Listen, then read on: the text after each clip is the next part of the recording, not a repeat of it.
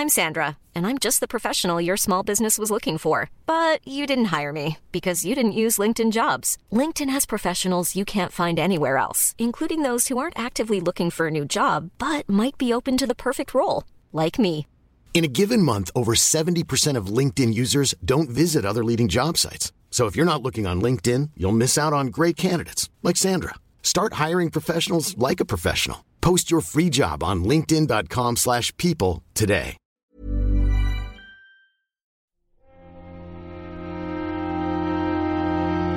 Muy buenas a todos y bienvenidos a El Nexo, una serie de pequeñas reflexiones sobre la actualidad del videojuego. Bueno, mmm, yo que sigan así, el, programa se hace solo. Si siguen dando estas noticias semana tras semana, como la que nos va a ocupar buena parte del programa de esta semana. Eh, ya lo sabéis todos, porque esto no pasa desapercibido. Sony ha comprado Bungie, el estudio creador de Halo. Sería como el titular más clickbait y amarillista, ¿no? Eh, pasa ahora a ser propiedad de Sony. Pero evidentemente, esto es lo menos importante. Lo más importante son las razones, ¿no? Los porqués de esta compra y también eh, analizar un poquito el desembolso que ha supuesto estos 3.600 millones de dólares y también eh, los beneficios que puede aportar a una compañía que se había centrado en los últimos años mucho en el tipo de, de juego que siempre suelo decir aquí en el podcast, ¿no? Que más nos gusta y quizá pues había descuidado algunas de las tendencias más mmm, bestias que tiene el mercado últimamente y que además se fusionan mucho mejor con algunos de estos nuevos modelos de negocio que también han salido en los últimos años. Vamos a analizar todo esto y eso que no era ni siquiera el plato fuerte del programa de hoy. Plato fuerte en teoría era el lanzamiento de y la reflexión sobre Dying Light 2, un juego eh, muy esperado y que lamentablemente por lo menos también nos tengo que decir que en mi caso más seguramente porque ha habido unos cuantos problemas por el camino mientras que hacíamos parkour por estos edificios me he tropezado unas cuantas veces en el universo de Dying Light 2 por una serie de problemas técnicos que no me han dejado disfrutar tanto como debería mi partida pero no solo de problemas técnicos creo que adolece este Dying Light 2 y vamos a ver como una primera parte por ejemplo que a mí me gustó muchísimo y que incluso la traje aquí el programa, eh, un repaso que hice, reivindicando lo bueno y lo poco que se hablaba de Dying Light 1, mmm, llega con una segunda parte un tanto descafeinada que no ha conseguido quizá eh, todo lo que me habría gustado. Temas muy interesantes, eh, como veis, para el programa de hoy y que ya lo vaticinábamos, ¿no? Febrero iba a ser un mes eh, muy guay para reflexionar y que con este tipo de actualidad, sinceramente, pues lo está siendo más. Así que, sin más, comenzamos.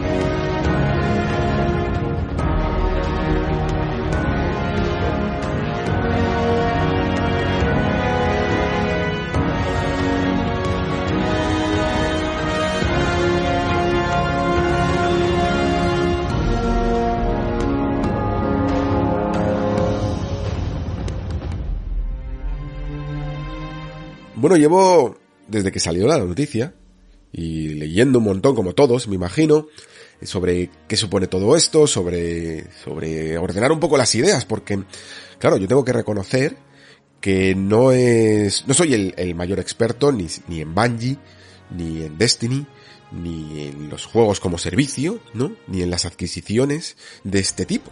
Así que me ha pillado aquí un poquito eh, a pie cambiado y me tengo que poner un poco las pilas también con esto. En general, pues al final todo este tipo de compras eh, suelen tener un, un, interés para todos, ¿no? Incluso aunque no nos interesen tanto en el fondo los juegos, porque afectan eh, a todo el mundo, ¿no? Son compras, compras tan grandes que afectan a todo el mundo y por lo tanto pues hay que estar bien informados y yo en este caso, mm, aparte de, de leer un poco toda la prensa que ha salido al respecto. También he consultado incluso a algunos colegas expertos más en la materia de Bungie y de, y de Destiny y un poco gracias a ellos también traigo aquí un, cierto feedback y una cierta opinión. Y claro, esto me deja también en la tesitura de preguntaros a vosotros eh, para que me podáis eh, comentar en, tanto en los comentarios como en el Discord ¿Por qué creéis vosotros que ha sucedido esto, no? Porque algunas razones pueden llegar a estar claras, pero mm, a lo mejor incluso ciertos factores que vamos a detallar aquí, como la independencia que se mantiene por parte de Bungie como una subsidiaria independiente, o el montante, eh, la cantidad final que se ha agenciado eh, la compañía por parte de Sony, pues podrían llegar a ser motivos eh, a debate, ¿no? Y sobre todo también, evidentemente, las razones de, de Sony para hacer esta compra, que yo creo que eso sí que puede llegar a quedar un poquito más claro. Entonces, ordenando todo esto, yo también, evidentemente, tenía que plantearme cómo argumentarlo, porque, porque es bastante difícil. Y creo que la entrevista que hay a tanto a Pete Parsons de Bungie como al propio Jim Ryan de Sony en Games Industry y todas las declaraciones que contiene, es quizá la mejor forma de entender, también leyendo un poco entre líneas, todo lo que contiene esta noticia. Así que va a ser la mejor manera, yo creo, ir leyendo un poquito estas declaraciones para hacernos una idea e ir comentándolas al vuelo. Pero antes, por resumir, lo dicho. Sony ha comprado Bungie por 3.600 millones de dólares eh, esto es más o menos la mitad, un poquito menos de la mitad de lo que compró en su momento Microsoft a Bethesda, ¿vale? Para que os hagáis una comparativa un poco referencial. Y aparte, se mantiene como una subsidiaria independiente, es decir, no solo tienen una libertad creativa, sino que tienen incluso libertad de autopublicación y de elección de las plataformas en las que salen sus propios juegos y en el futuro, pues no solo se espera que se mantenga la comunidad de Destiny 2 eh, como multiplataforma, sino que también los múltiples juegos que ya se estaban preparando, ya se estaban cocinando eh, en la factoría de Bungie, serán mucho más ambiciosos ahora que tienen más capital y aparte también, según ellos, mantendrán ese carácter eh, multiplataforma. Ahora sí, vamos a entrar un poquito en detalles. La primera declaración que aparece en Games Industry dice así, dice, lo primero que hay que decir, de forma inequívoca, es que Bungie seguirá siendo un estudio y editor independiente y multiplataforma. Pete Parsons, director general, y yo hemos hablado de muchas cosas en los últimos meses, y esta fue una de las primeras conclusiones y en realidad la más fácil y directa a la que llegamos juntos. Todo el mundo quiere que la amplísima comunidad de Destiny 2, sea cual sea su plataforma, pueda seguir disfrutando de sus experiencias en Destiny 2. Y ese enfoque se aplicará a los futuros lanzamientos de Bungie. Esto es inequívoco. Bueno, dice Jim Ryan que todo el mundo y los o algunos cuantos insiders y ya coinciden unos cuantos dicen que, que Microsoft, por ejemplo, eh, no coincidía en este aspecto.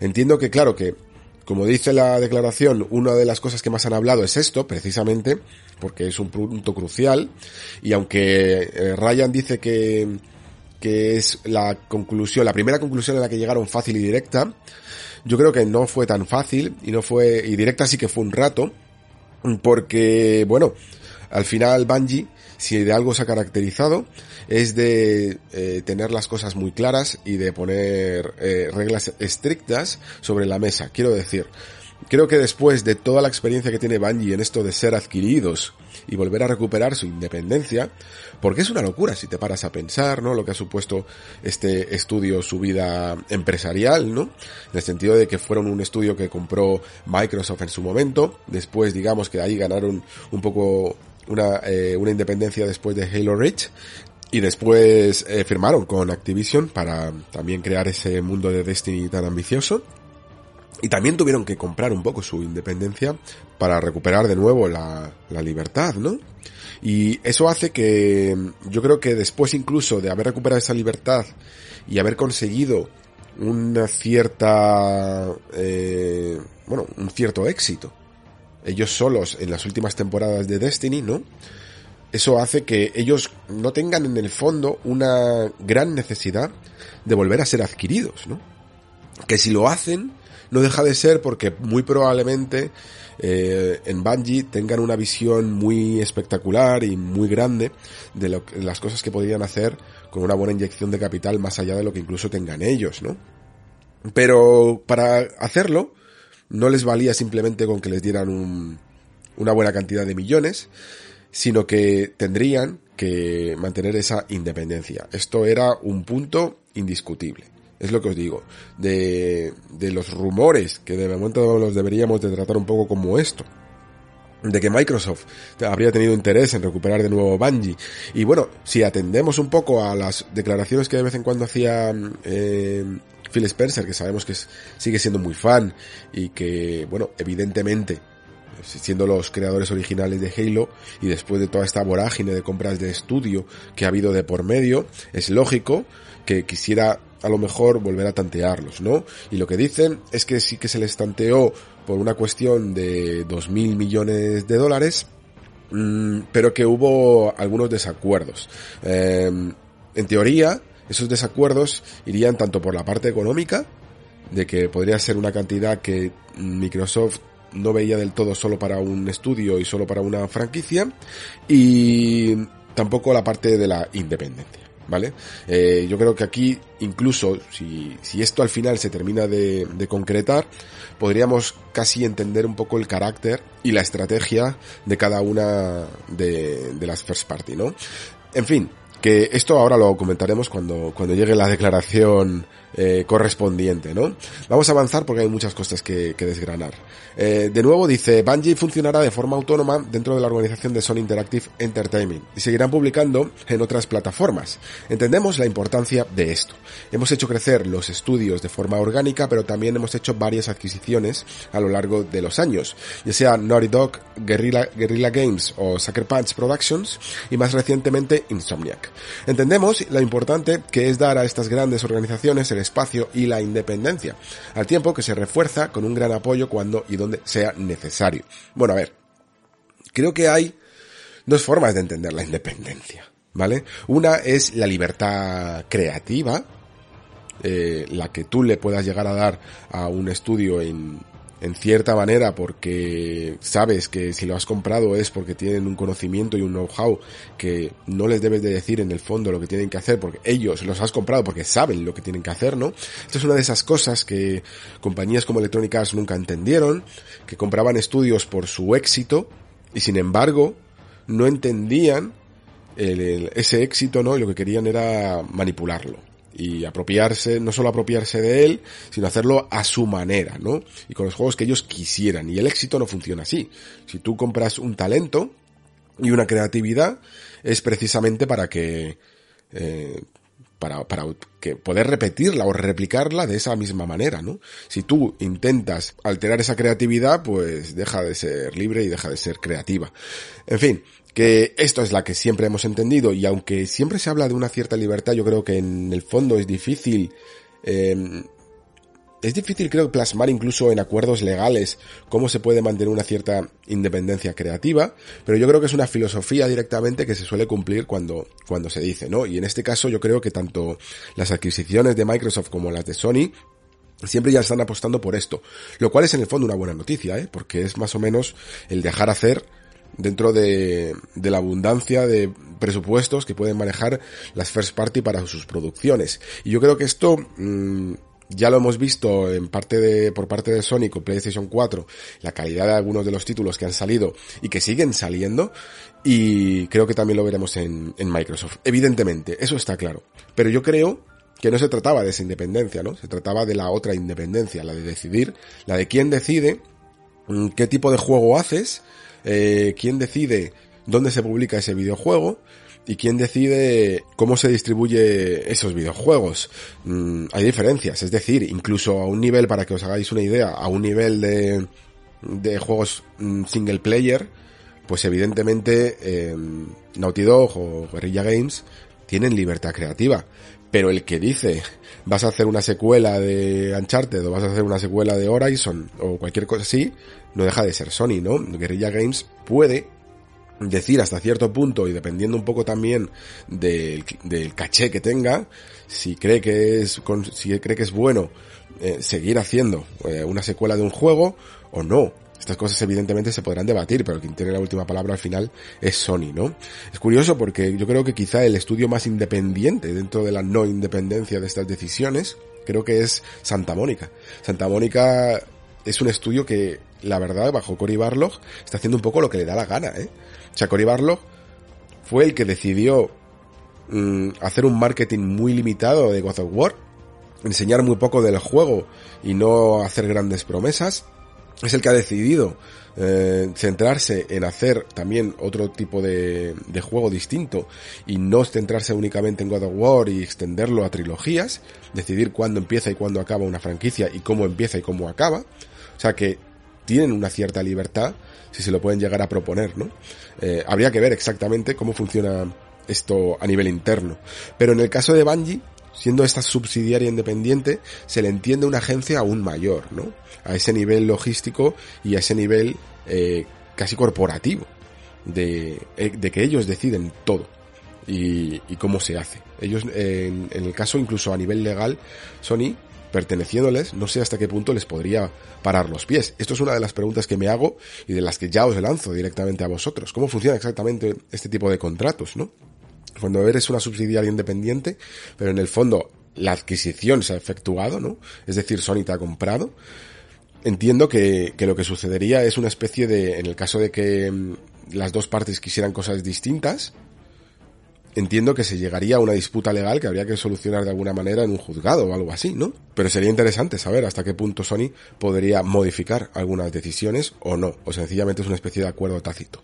Seguimos con más declaraciones, dice y continúa. Eh, Pete y yo eh, hemos pasado mucho tiempo hablando y nos ha sorprendido la similitud de nuestra visión del mundo y lo complementarias que son nuestras dos organizaciones. Somos como dos piezas de un rompecabezas que pueden encajar. Ellos hacen juegos masivos y envolventes que no tienen fin, mientras que la fuerza de PlayStation, como sabéis, está en la historia para, en las historias para un jugador, ricas en narrativa. Nuestros estudios hacen esos juegos y son algunos de los mejores que se pueden encontrar. Muy bien, eh, aquí ya pasamos a las razones por las que Sony ha hecho esta adquisición que evidentemente yo creo que es la parte más sencilla incluso de analizar, ¿no? Porque no deja de ser algo que, aunque no hablábamos mucho, pero en el fondo tiene mucha lógica y es que Sony hacía un tipo de juego que a nosotros nos gusta mucho, pero que sí que es verdad que primero no es fácil de hacer y segundo tiene una especie de techo de beneficios, ¿vale? Tú da igual ya que hagas el juego más eh, increíblemente mm, bueno a nivel de crítica y de público. Eh, que, que, que consigas superar lo que ha conseguido los últimos juegos de Naughty Dog o de Guerrilla o de lo que sea. Da igual. Las ventas no van a subir proporcionalmente ya a ese, a, ese nivel de calidad. Porque incluso los juegos más masivos, como puedan llegar a ser un, un Spider-Man o alguna cosa así, ni siquiera creo, creo que no llega ninguno a 20 millones de, de juegos vendidos. A lo mejor lo puede llegar a superar a lo largo de la vida útil de la plataforma o si salen ediciones remasterizadas o con DLCs, etcétera. Pero en general, ninguno eh, dentro de un ecosistema que, que tiene más de 100 millones de consolas vendidas, ¿eh? como es PlayStation 4 en su momento. Eso significa que estás vendiendo a un 20%, ¿no? De, de todas las PlayStation que hay en el mercado. Y creo que esto va a poder seguir así un poco y eso hace que, que sean unas producciones que tienen unos beneficios, digamos, ya explorados. Y, y, no es que sean malos esos beneficios, siguen dando beneficios incluso aunque la inversión sea brutal. Pero Sony es verdad que había descuidado un tanto su, la otra faceta que tanto se está dando en el mercado y que es la del juego como servicio. Yo entiendo por qué había hecho esto y eso que, bueno, hay algunos tanteos muy mediocres, podríamos decir, como este, nunca me acuerdo del nombre de este juego, era algo como Distractions All Stars, ¿no? Y ese tipo de cosas. Um, una especie de tanteo muy humilde y muy básico, que no consuma mucho tiempo y que no consiga, consuma mucho dinero y que les permita eh, intentar hacer sonar la, esa campana casi aleatoria, casi imposible de prever si, si va a sonar o no, que suena muchas, algunas veces con, juegos de tipo mm, Battle Royale o Survival Crafting o lo que fuera en su momento, ¿no? Que, que, que son juegos no excesivamente caros, muchas veces han venido desde el carácter independiente y a veces de repente se convierten en una especie de fenómeno. Esa es una, una manera de hacer el juego como servicio que, que han utilizado las compañías, generalmente incluso las más humildes. Las más grandes han utilizado otro tipo de juegos que sí que han sido herederos casi podríamos decir directos de Destiny, ¿no? Porque tanto Anthem por parte de Electronic Arts como The Division por parte de Ubisoft o incluso estos intentos de Square Enix de mm, hacer también juego como servicio con la franquicia de Marvel's Avengers o las suyas propias como Outriders, pues todos ellos, en el fondo, aunque han sido en algunos momentos grandes juegos, han tenido secuelas, eh, casi todos al final han terminado por ser un, o, pequeños fracasos, porque entended eh, la perspectiva, ¿vale? De lo que hablamos aquí de fracasos. Fracaso como una continuidad en el tiempo que sobrepase toda barrera generacional y toda previsión, vaya. Es decir, a estos juegos no se le pide únicamente que sean beneficiosos para la compañía, ¿no? Que den un resultado positivo en su inversión sino que se les pide que consigan unas cantidades anuales brutales, ¿no? No se hace este tipo de inversión únicamente como harías un single player para ganar un poquito de dinero y ya está. Sino que lo que quieres es realmente ese trozo del pastel de un mercado incipiente que se estaba formando, se estaba gestando a lo largo de la generación pasada, ¿no? Una parte del pastel, por cierto, que sobre todo en este tipo de juegos la ocupa Destiny. Cuando vemos gráficas de cantidad de millones de jugadores que sigue habiendo en Destiny, suelen ser algunas de las más altas.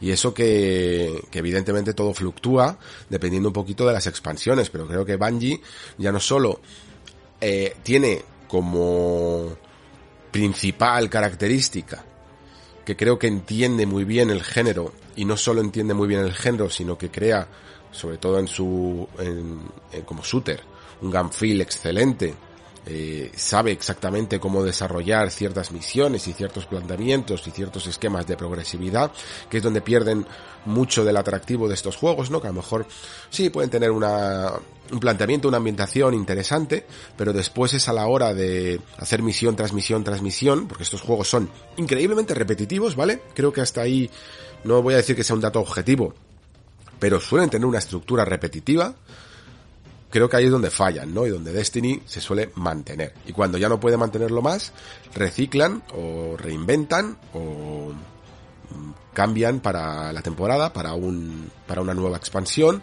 y agitan un poco las cosas. Esto es, en el fondo, también lo que ha comprado Sony. Ha comprado una manera, un saber hacer que no puedes en el fondo nada nadie te asegura que seas capaz de replicar. Mientras que cuando tú estás analizando, por ejemplo, yo esto entiendo que funcionará un poquito así, ¿no? De repente aparece eh, juegos de estos que marcan un poco tendencia, ¿no? Te aparece un GTA, o incluso aunque sea con una mecánica, simplemente una pequeña mecánica, como el caso de Batman Arkham, que, que lo comenté en el Patreon, ¿no? Que tenía una mecánica de detective, ¿no? De manera de seguir las pistas, que lo hacía un poquito más narrativa en vez de servir a, puntos guía que son demasiado abstractos y demasiado de videojuego y que justificaba la manera de moverse de un lado para otro y entonces los estudios que son muy buenos en lo suyo saben entender estas cosas, saben cuándo funciona una buena idea y saben cómo replicarla, ¿no? O las atalayas de Ubisoft, cualquier cosa, cualquier idea o la parabela de Zelda, eh, desde las grandes ideas hasta las pequeñas, todo se ha, ha inspirado a otros a hacer un poco casi lo mismo a su manera, ¿no? Y hasta cierto punto, como digo, juego offline y el juego single player es fácil de, de replicar en estos aspectos, aunque haya algunos que lo hagan con mejor tino, pero, y otros con peor. Pero en el caso de los juegos como servicio, ponte a replicar un Destiny. Lo han intentado. Acabo de decir algunos de los nombres, y no son todos, de los juegos que lo han intentado. Y todos y cada uno de ellos no voy a decir que hayan fracasado, porque quizá no es esa la palabra exacta, pero sí que se han apagado. ¿Vale? Esto casi me recuerda un poquito a esa época que vivimos, seguro que los más viejetes eh, lo recordáis, con los WoW Killers, ¿no? Ese momento en el que el MMO era como, vamos, parecía esto la carrera lunar, ¿no? De la carrera espacial, de a ver quién, quién llega a la luna primero y después a ver quién se mantiene ahí, también. Y, y WoW llegó, no el primero, pero se mantuvo durante muchísimos años hasta el punto de que, vamos, eh, sigue siendo prácticamente no imbatible porque por fin han salido algunos MMO que le saben plantar cara, Pero ¿cuánto ha costado para ello? ¿Cuánto ha costado para que, para poder hacer un MMO sostenible como Elder Scrolls Online o, o Final Fantasy XIV? Pues 14 años, a lo mejor, ¿no? Eh, son juegos que incluso algunos como Elder Scrolls Online han necesitado de muchos años para perfilar la idea y para hacerlas funcionar y otros como Final Fantasy XIV hasta la han tenido que resetear varias veces para mm, conseguir encontrar el punto. Y eso que WoW ya llevaba ahí década, una década mínimo, para mm, haciendo las cosas bien, ¿no? Y consiguiendo un montón de un montón de jugadores cada año, cada mes pagando su suscripción, que eso al final es muchísimo, muchísimo dinero. Y este modelo es el que ha ocurrido durante sobre todo la anterior generación y más o menos se ha asentado eh, con, con Destiny, con el juego tipo Destiny, podríamos llamar, ¿no? Los Destiny-like, podríamos decir también, que es esta especie de, en el fondo, de pseudo MMO más enfocado a la, a la acción, y con un poquito de aventuras, ¿no? Con, con, una forma de gestionar campañas y progresión y rol mucho más directa y que solo es la primera idea que se le ocurrió a Bungie. Y digo esto de solo es la primera idea que se le ocurrió a Bungie, a Bungie, eh, aparte de, Halo, evidentemente. Eh, y digo esto porque, claro, yo creo que Sony no ha comprado a Bungie únicamente por Destiny. Que esto quizá a lo mejor sería una de las filosofías que podríamos llegar a entender distintas de cómo, de lo que quería Bungie, lo que quería Sony o lo que quería una hipoteca micro, una hipotética Microsoft comprando Bungie, ¿no? A lo mejor el plan de Microsoft y por lo que le parecía caro incluso pagar 2.000 millones era porque lo único que querían era hacer Destiny exclusivo o, o sencillamente eh, mantener ahí Destiny y el siguiente proyecto hacerlo exclusivo. Y creo que la idea que tiene Sony es un poquito más... se conjuga más con la que tiene Bungie, ¿no? A la hora de ser más ambiciosos, de seguir manteniendo Destiny en su mismo carácter, pero a la vez hacer unas producciones que ya se antojaban por lo que se comentaba, ¿no? De las expansiones de los estudios, de esas compras de grandes oficinas en las que podían caber eh, miles y miles de empleados, se antojaba como algo muy, muy, muy ambicioso. O sea, dejaría al momento en el que salió Destiny, a la ambición que fue Destiny en su momento, como nada comparado con lo que se podría llegar a venir. Y eso yo creo que es lo que ha comprado PlayStation, ¿no? La siguiente declaración dice así, filosóficamente no se trata de llevar cosas al mundo de PlayStation. Se trata de construir juntos nuevos mundos enormes y maravillosos. Mientras tanto, en el lado de Bungie, Pete Parsons dice a Games Industry que Sony ofrece la posibilidad de acelerar sus propios planes que incluyen la perspectiva de llevar sus marcas a nuevos medios de entretenimiento como la televisión y el cine. Ya en 2016 nos propusimos una visión para crear mundos e inspirar amistades. Queríamos convertirnos en una de las grandes empresas de entretenimiento del mundo y más que eso, convertirnos en un centro de excelencia creativa y técnica. Eh, sin importar quién seas, de dónde seas, cómo te identifiques, puedas sentir que puedes venir a Bungie y hacer tu mejor trabajo. Bueno, mmm, sobre todo las primeras declaraciones dan a entender un poco lo que algunas de las cosas que hemos ido comentando aquí en el Nexo en esta temporada, ¿no? Lo primero, que esa manera de hacer juegos para la siguiente generación o para los siguientes años, mejor dicho, casi, porque esto ya no se trata casi tanto de generaciones, es increíblemente ambiciosa y ya va a requerir de unos desembolsos sustanciales. Eh, cuando, vamos, de hecho, quien ha mm, provocado algunos de los titulares más grandes en este tipo de cuestiones eh, solía ser la propia Bungie, ¿no? Cuando salió el primer Destiny, ¿os acordáis de los famosos 400 millones de presupuesto que se destilaban para el juego? Que evidentemente también sí, mm, había marketing de por medio, pero quiero decir que son juegos de, eh, más caros incluso de producir que la superproducción más espectacular que nos podemos echar a la cara. ¿Por qué? Porque precisamente tienen estas, estas previsiones, ¿no? De, de conseguir réditos no solo en su lanzamiento, no es un lanzamiento ahí, es que no me gusta nada llamarlos así, porque son mis juegos, mi tipo de juegos favoritos, ¿no? Pero lanzamientos muertos, nacen para morir. Mientras que esto se espera que sean lanzamientos que vivan durante muchos años. Yo personalmente, y lo meto aquí en paréntesis, considero que los juegos que tienen un final y tienen sus créditos no mueren, simplemente se convierten en historia. Y, y los puedes revivir cuando tú quieras. Ryan añade, eh, la forma de jugar ha cambiado mucho en los últimos años. Hemos creado algunas eh, marcas maravillosas a lo largo de los últimos 25 años con personajes que la gente adora y que resuenan en todo el mundo. Ofrecer la oportunidad de disfrutar de esas experiencias de una manera completamente diferente es algo que nos entusiasma. No puedo entrar en detalles hoy, pero tenemos una hoja de ruta realmente increíble sobre cómo hacerlo.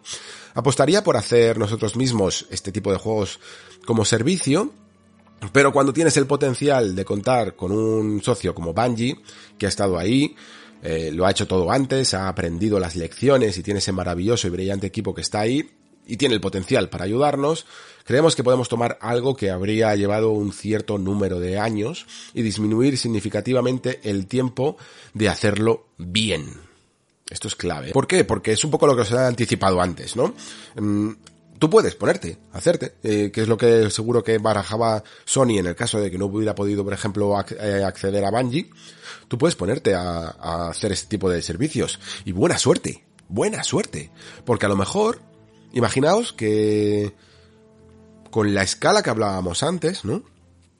De que Destiny en su momento, Destiny 1, ojo, costaba esos 400 millones de, de dólares, te pones tú a hacer, decides que necesitas un poco participar en este mercado de los juegos como servicio, de los juegos online, y te pones a hacer un juego que a lo mejor a día de hoy, con la tecnología del momento y la ambición del momento, te puede llevar también 400 millones o 500, a lo mejor.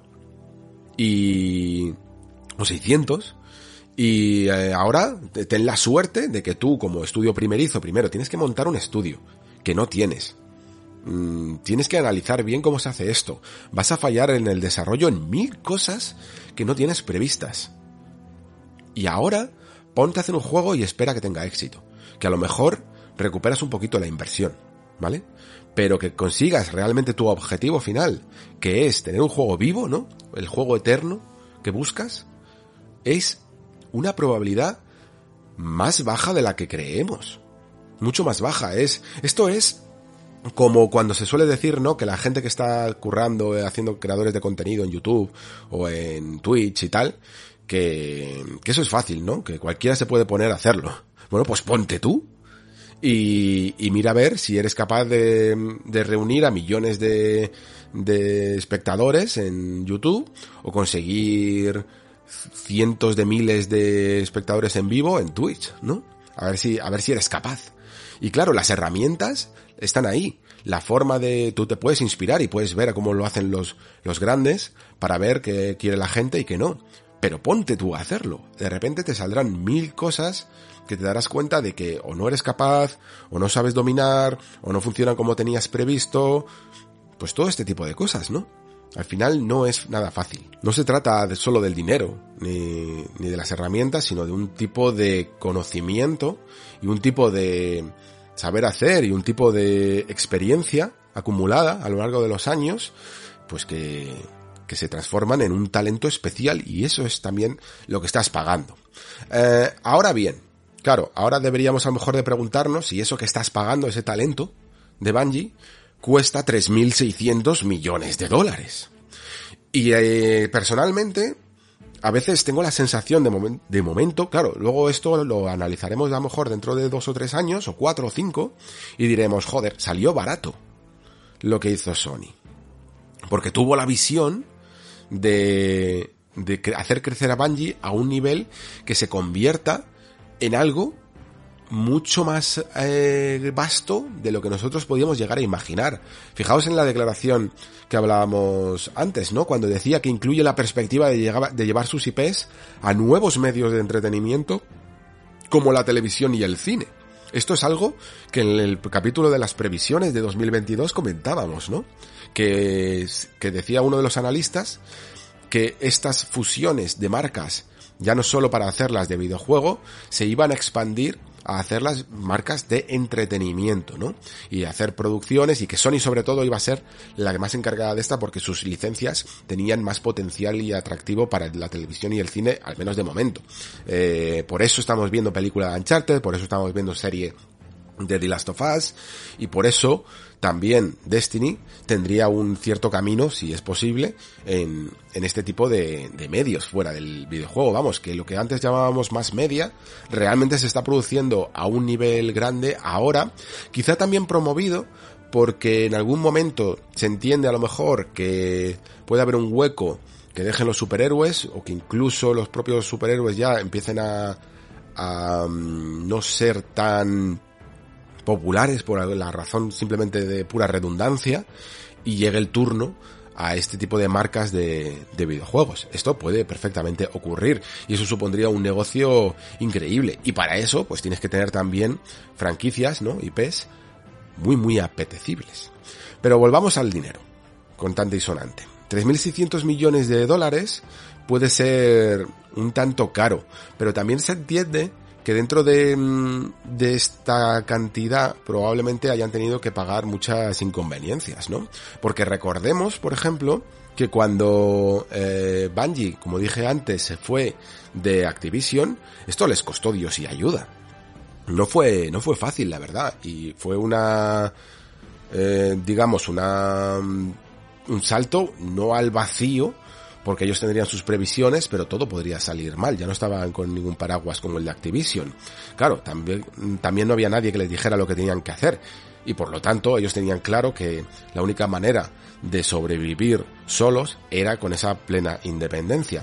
Pero es que para pagar un poquito casi la cuota de salida de, de, Activision, les vino muy bien también esas inversiones de NetEase, no sé si las recordáis, que se hizo de incluso, creo que fueron como 100 millones de dólares o cosas así, ¿no?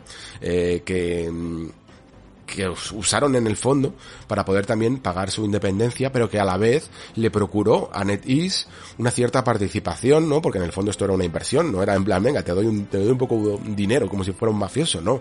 Son inversiones que se hacen y que luego esperas beneficios. Claro, entonces llega Sony y digamos que se encontrará con estas participaciones también. Y estas participaciones las tendrá que subsanar, las tendrá que cubrir, ¿no? De repente Netis habrá dicho, bueno, pues eh, si Sony te compra, entonces yo quedo fuera de esta inversión que te he hecho. Así que necesito una compensación. Y esto subirá un poquito también el precio de final de la compra de Bungie. 3.600 millones de dólares también parece caro porque por la, por la sencilla comparación de ese doble que supone Bethesda, ¿no? Porque si tú piensas, bueno, es que esto es Bungie con una sola franquicia que es Destiny, ¿vale? Sí, habrá otras en el futuro que seguro que son muy ambiciosas, pero la que está establecida, la que funciona, la que conoce, la única es Destiny. Y, estás comprando un estudio y estás comprando una franquicia. Mientras que, por ejemplo, en Microsoft con Bethesda eh, estabas comprando un montón de estudios, estabas comprando Bethesda Game, eh, Game Studios, estabas comprando Arcane, estabas comprando Matching Games, estabas comprando Tango Gameworks, estás comprando It Software eh, y estás comprando todas las marcas, ¿no? Estás comprando Doom, Quake, Wolfenstein, Dishonored, em, Elder Scrolls, eh, Fallout, eh, Starfield, ahora.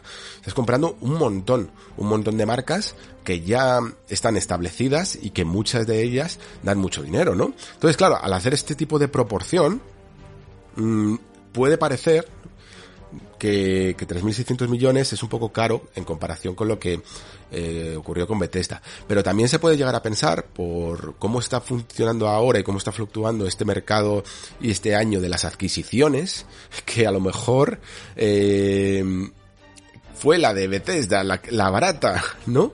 Porque creo que lo que ocurre muchas veces cuando el capitalismo se vuelve loco y empiezan a suceder estas revoluciones de compraventas es que la siguiente siempre va a ser un poquito más cara que la anterior, ¿no? Digamos que se sube un poco ese listón de lo que cuesta. Y por eso, cuando hacemos comparativas, suelen ser chollos lo que vemos cuando se compró Marvel o cuando se compró Lucasfilm, ¿no? que decíamos, bueno, joder, es que se, pagaron cantidades irrisorias comparado con lo que se está pagando ahora. Bueno, pues esto es normal, porque al final la última suele ser la que más cuesta proporcionalmente. Y a lo mejor, si Bethesda no se hubiera vendido en el momento y se hubiera comprado ahora, pues en vez de 7.500 millones hubieran sido 12.000. Y esto perfectísimamente podría llegar a pasar.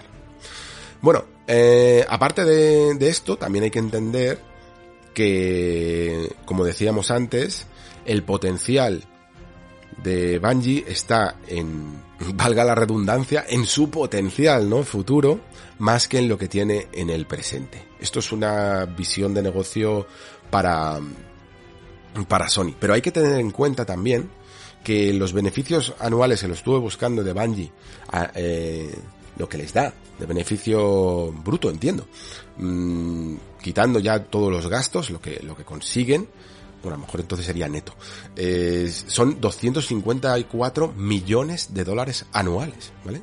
254 millones. Sencillamente, tal cual están las cosas, eh, Sony tardaría más o menos, pues unos 15 años, ¿no?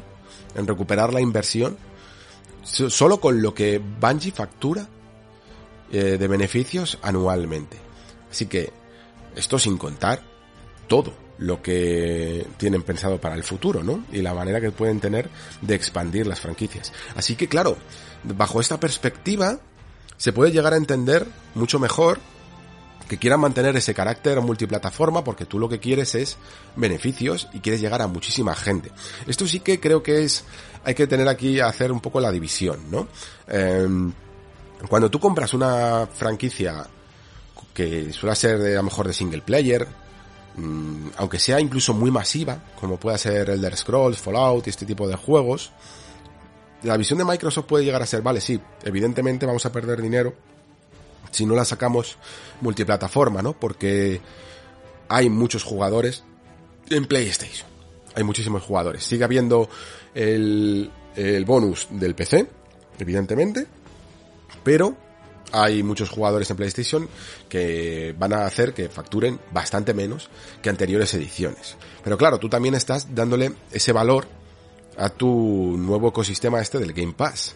Pero creo que en juegos como servicio no tendría tanto sentido este tipo de movimientos. Y es por ello por lo que juegos como Elder Scrolls Online, desde juegos así como hasta Call of Duty, ¿no? A lo que suceda con Call of Duty, sobre todo Warzone, que es lo que les comentaba, sobre todo Warzone, van a seguir teniendo este mismo carácter de multiplataforma. Y los juegos de Bungie tienen también ese carácter, ¿no? Son juegos de estos vivos que lo que necesitas son comunidades férreas que puedan jugar donde quieran, que puedas incluso hacer eh, este crossplay de que puedas jugar en la plataforma que te dé la gana en el mismo servidor y, es la única manera de mantenerlos vivos, no poner trabas a los jugadores.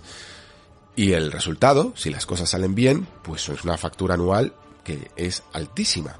Pero si encima a estos 254 millones de dólares anuales la haces crecer y le sumas las franquicias aún más ambiciosas que puedan llegar a tener en el futuro, esos 15 años teóricos que he puesto de recuperar la inversión se pueden reducir mucho y después no solo hacer mucho dinero, sino tener una buena parte del pastel de, de lo que es de lo que es el juego como servicio online.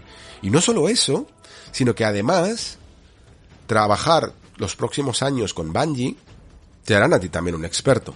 Porque cuando aprendes de los mejores, ¿no? Aprendes de los maestros, tú también terminas convirtiéndote en uno.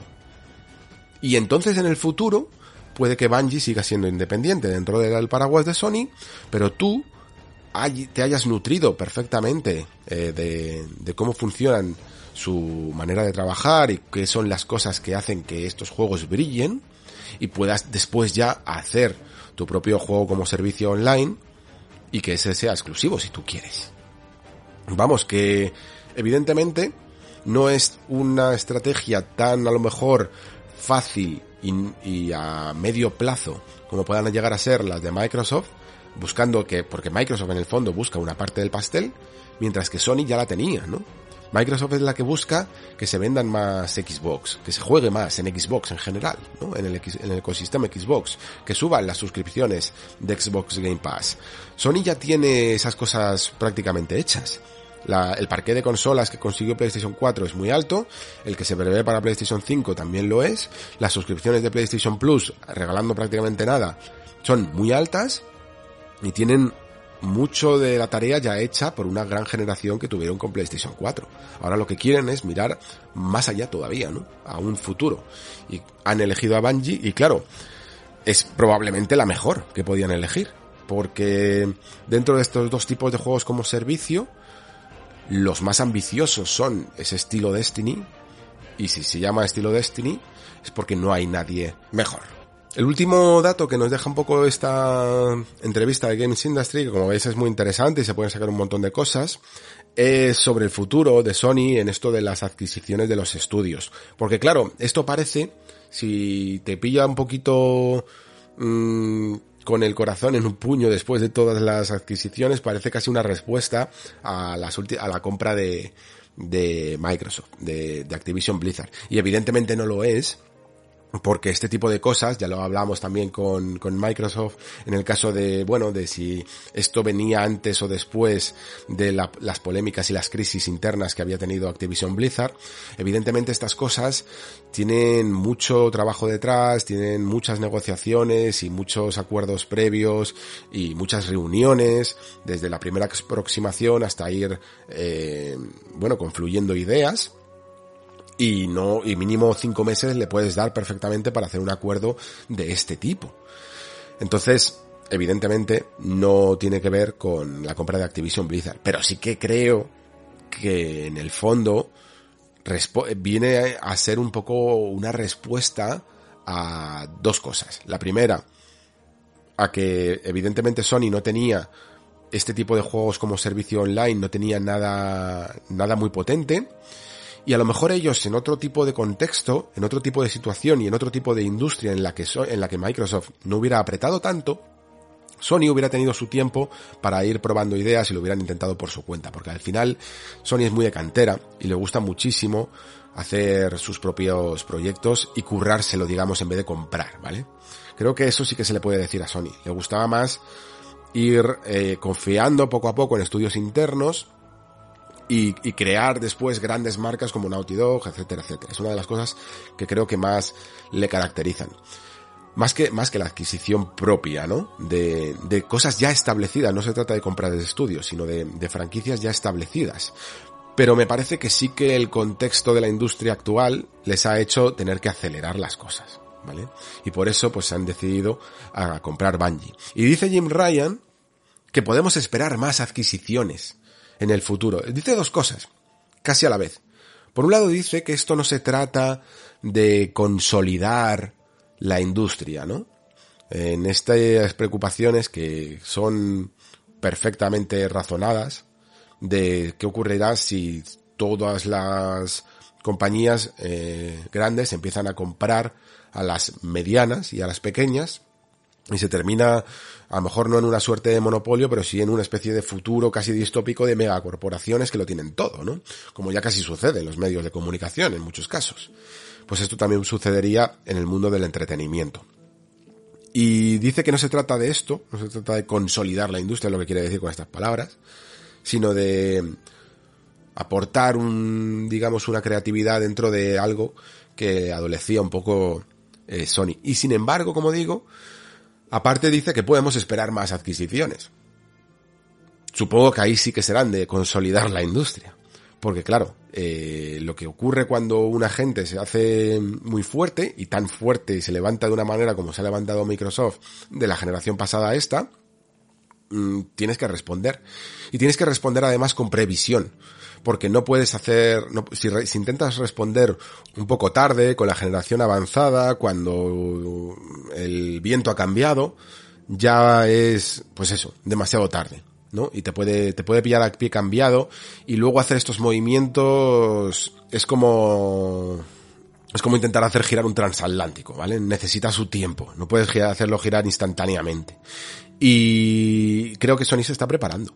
Así que Jim Ryan yo creo que también va avisando de que va a haber más adquisiciones en el futuro. ¿De qué tipo? Pues no lo sabemos. las adquisiciones que había tenido hasta ahora, yo creo que mm, creo que ya lo dije, eran más de asegurar, ¿no? No vaya a ser que venga la competencia y encima se te lleve Blue Point por no haberlo comprado, o alguna cosa así, o Insomniac. Y además habían sido bastante chollo porque, porque, o Housemark, Mm, habían sido relativamente baratas dentro de los presupuestos que se están marcando ahora. Y creo que en el futuro veremos Mm, si Sony sigue apostando por cantera, ¿no? Por eh, comprar estudios que sean talentosos y poder hacer marcas nuevas, que en el fondo sería también lo ideal, porque el problema de comprar marcas establecidas es que volvemos a tener lo mismo de siempre. Y esto es un poco así, se nos olvida a veces que aunque, sí, mira, eh, se ha comprado Activision Blizzard, eh, eso significa que, que Call of Duty está tan establecido que va a seguir siendo eterno y va a seguir habiendo Call of Duties. Y, no, y por lo tanto, cuando una cosa hay mucha, lo nuevo, no hay espacio a lo mejor para lo nuevo. Esto también hay que tenerlo en cuenta. Y creo que a veces a estas grandes compañías se les olvida el poder de lo nuevo, se les olvida que para que hubiera un Elder Scrolls o para que hubiera un Doom o para que hubiera un eh, un Destiny o para que hubiera lo que fuera, tuvo que haber un momento de que eso antes no existía y se tuvo que crear, ¿no? Y se creó una comunidad de fans. Yo entiendo perfectamente que levantar una nueva IP desde sus cimientos es muy duro y es muy difícil, pero creo que es el camino, es el camino. Eh, y de hecho Sony es un poco lo que estaba haciendo también, ¿eh? Aparte de perpetuar un poco ya algunas más establecidas, que venían de PlayStation 3, como por ejemplo Uncharted o The Last of Us con Naughty Dog, o incluso God of War con ese reinicio, eh, ha ido construyendo también otras, como Horizon o como Ghost of Tsushima, ¿no? Se trataba también de esto. Mm, si nos metemos de lleno, como parece, en esta pelea de, de adquisiciones, en el fondo, tú vas a adquirir lo que ya es exitoso, ¿no? No solo vas a adquirir talento. Y veremos eso en qué repercute en el fondo en la industria y en los videojuegos en general, en, en términos de creatividad.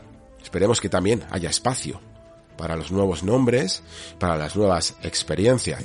Pero sí, amigos, creíamos que esto iba a ser el año de los NFTs, eh, de este tipo de, de, malas prácticas y lo que estamos viendo es, bueno, una recogida de cable tremenda en cuestiones de, de los NFTs y que estas adquisiciones masivas no van a parar.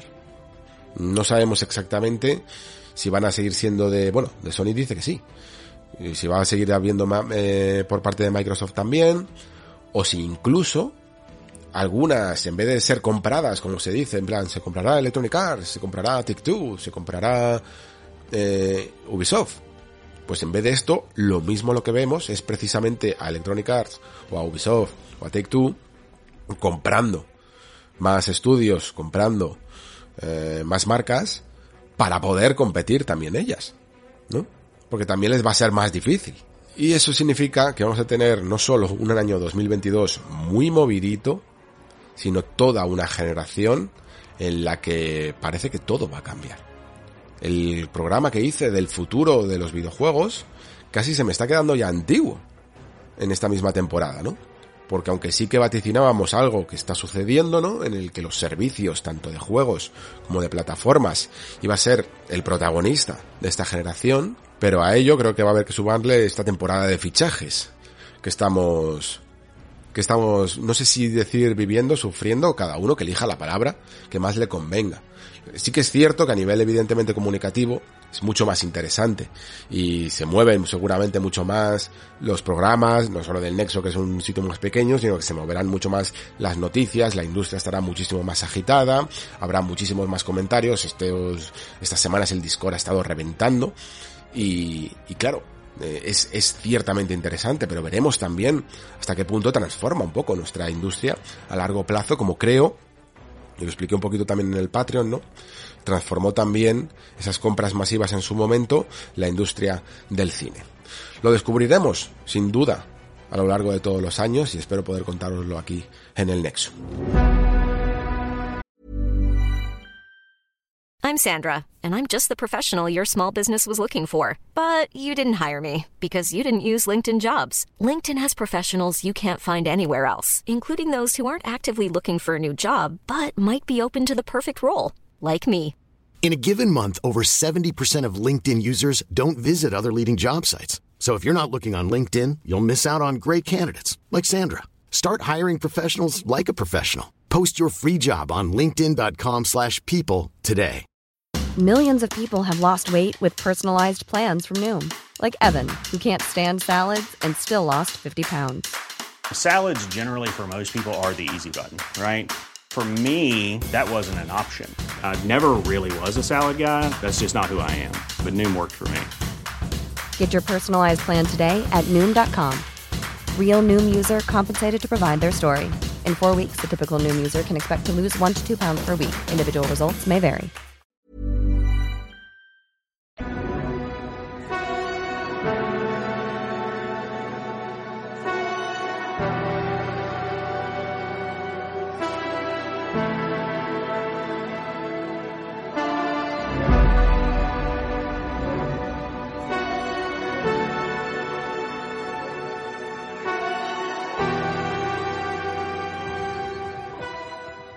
Bueno, creo que para empezar casi con Dying Light 2 hay que aclarar que a mí el primer juego me gustó mucho.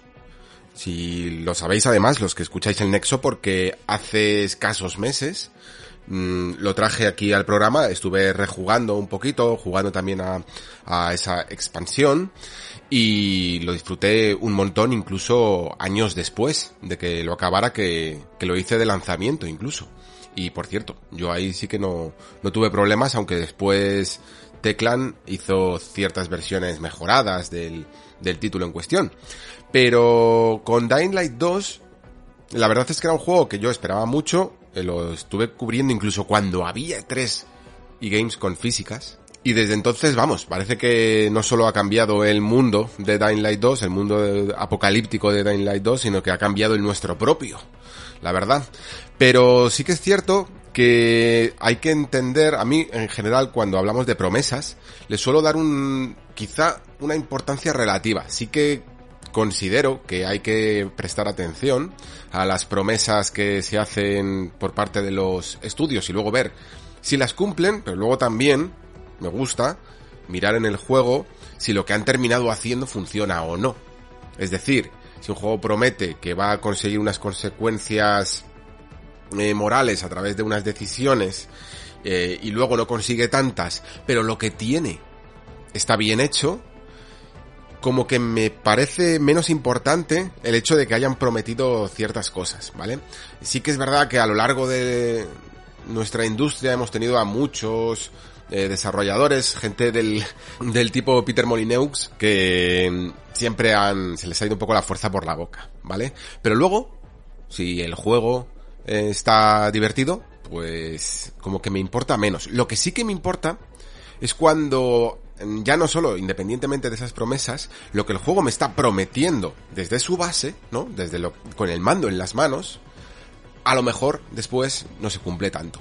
Y creo que esto es un poco lo que he visto con Dying Light 2, una um, secuela que además es secuela súper conservadora dentro de todas las de la ley de lo que supone una secuela entendible hasta el punto de que casi me parece en algunos puntos, en otros no, evidentemente, pero en algunos puntos casi una expansión, es decir, que mm, en estos siete años que separan un producto de otro, ¿no? Porque Dying Light 2 salió en 2015, estamos en 2022, evidentemente ha habido muchos retrasos y yo creo que a lo mejor este juego incluso podría haber estado planeado para un hipotético 2019, algo que no les supusiera un cambio ni siquiera de una generación a otra, que es algo que también se nota, y menos aún todos los problemas, ¿no? Sencillamente, en el equipo de Teclan yo creo que estaban pensando en hacer una secuela mmm, de que cumpliera con ese cliché, ¿no? Con ese tópico del más y mejor.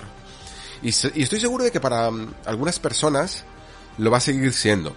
Pero creo que hay muchos problemas en el camino que no dejan que puedas llegar a verlo, que no dejan que a todo el mundo eh, lo pueda llegar a ver. Y ojo, con problemas, no me refiero exclusivamente a bugs, yo creo que los que estáis escuchando esto ya sabéis que además yo he tenido muy mala suerte con, con este asunto. En general, tengo que reconocer que suelo tener bastante buena suerte con el tema de los bugs, porque nunca en 17 años de profesión que podría llegar a decir que tengo, eh, he tenido un problema que no me permitiera terminar un videojuego por un bug, ¿vale?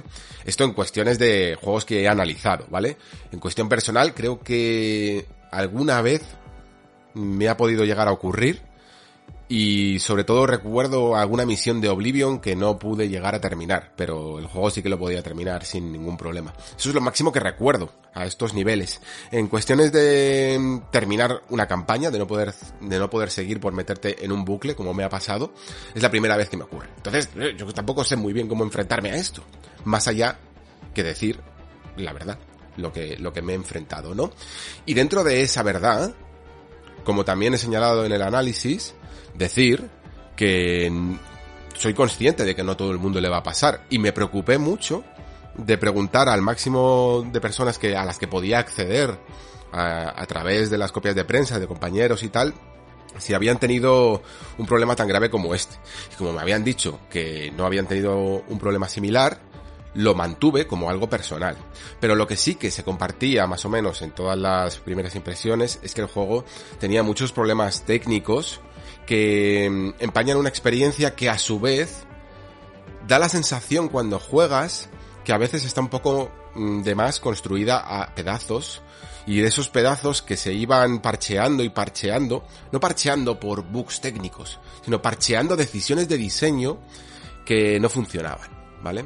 Esto cuando se arrastra a través de retrasos y retrasos, creo que al final se nota. Y se quedan incluso por el camino eh, ciertas decisiones que se suavizan, se eliminan y por lo tanto otra parte que se queda se queda de manera residual y no termina de funcionar exactamente igual y otras directamente que, que no funcionan, ¿no? Por ejemplo, dentro de el tema del uno de los más sonados que se promocionaban, que era el de las decisiones, creo que se ha quedado muy muy suavizado, ¿vale? Si bien es cierto que el juego sigue teniendo una cierta ramificación en sentido de que cuando tú eliges una cosa u otra, puedes llevarlo por un camino y entonces se te abre un planteamiento de una misión que no tiene por qué ser necesariamente muy diferente, sino que a lo mejor sencillamente haces lo mismo, pero el objetivo te lo da otra facción, ¿vale? Y este tipo de cosas se vendieron recuerdo perfectamente como, y además es que no solo es, no, no solo es que lo recuerde, es que yo juraría que en alguno de los vídeos incluso se ve mucho más cómo la ciudad se transforma y no solo al nivel que después el juego final te demuestra, ¿no? En el juego final lo que ocurre es que hay dos facciones que mm, luchan por los recursos un poquito de la ciudad. Uno, por ejemplo, era la, la, famosa Torre del Agua, ¿no? Que tú decidías un poco a quién se la dabas.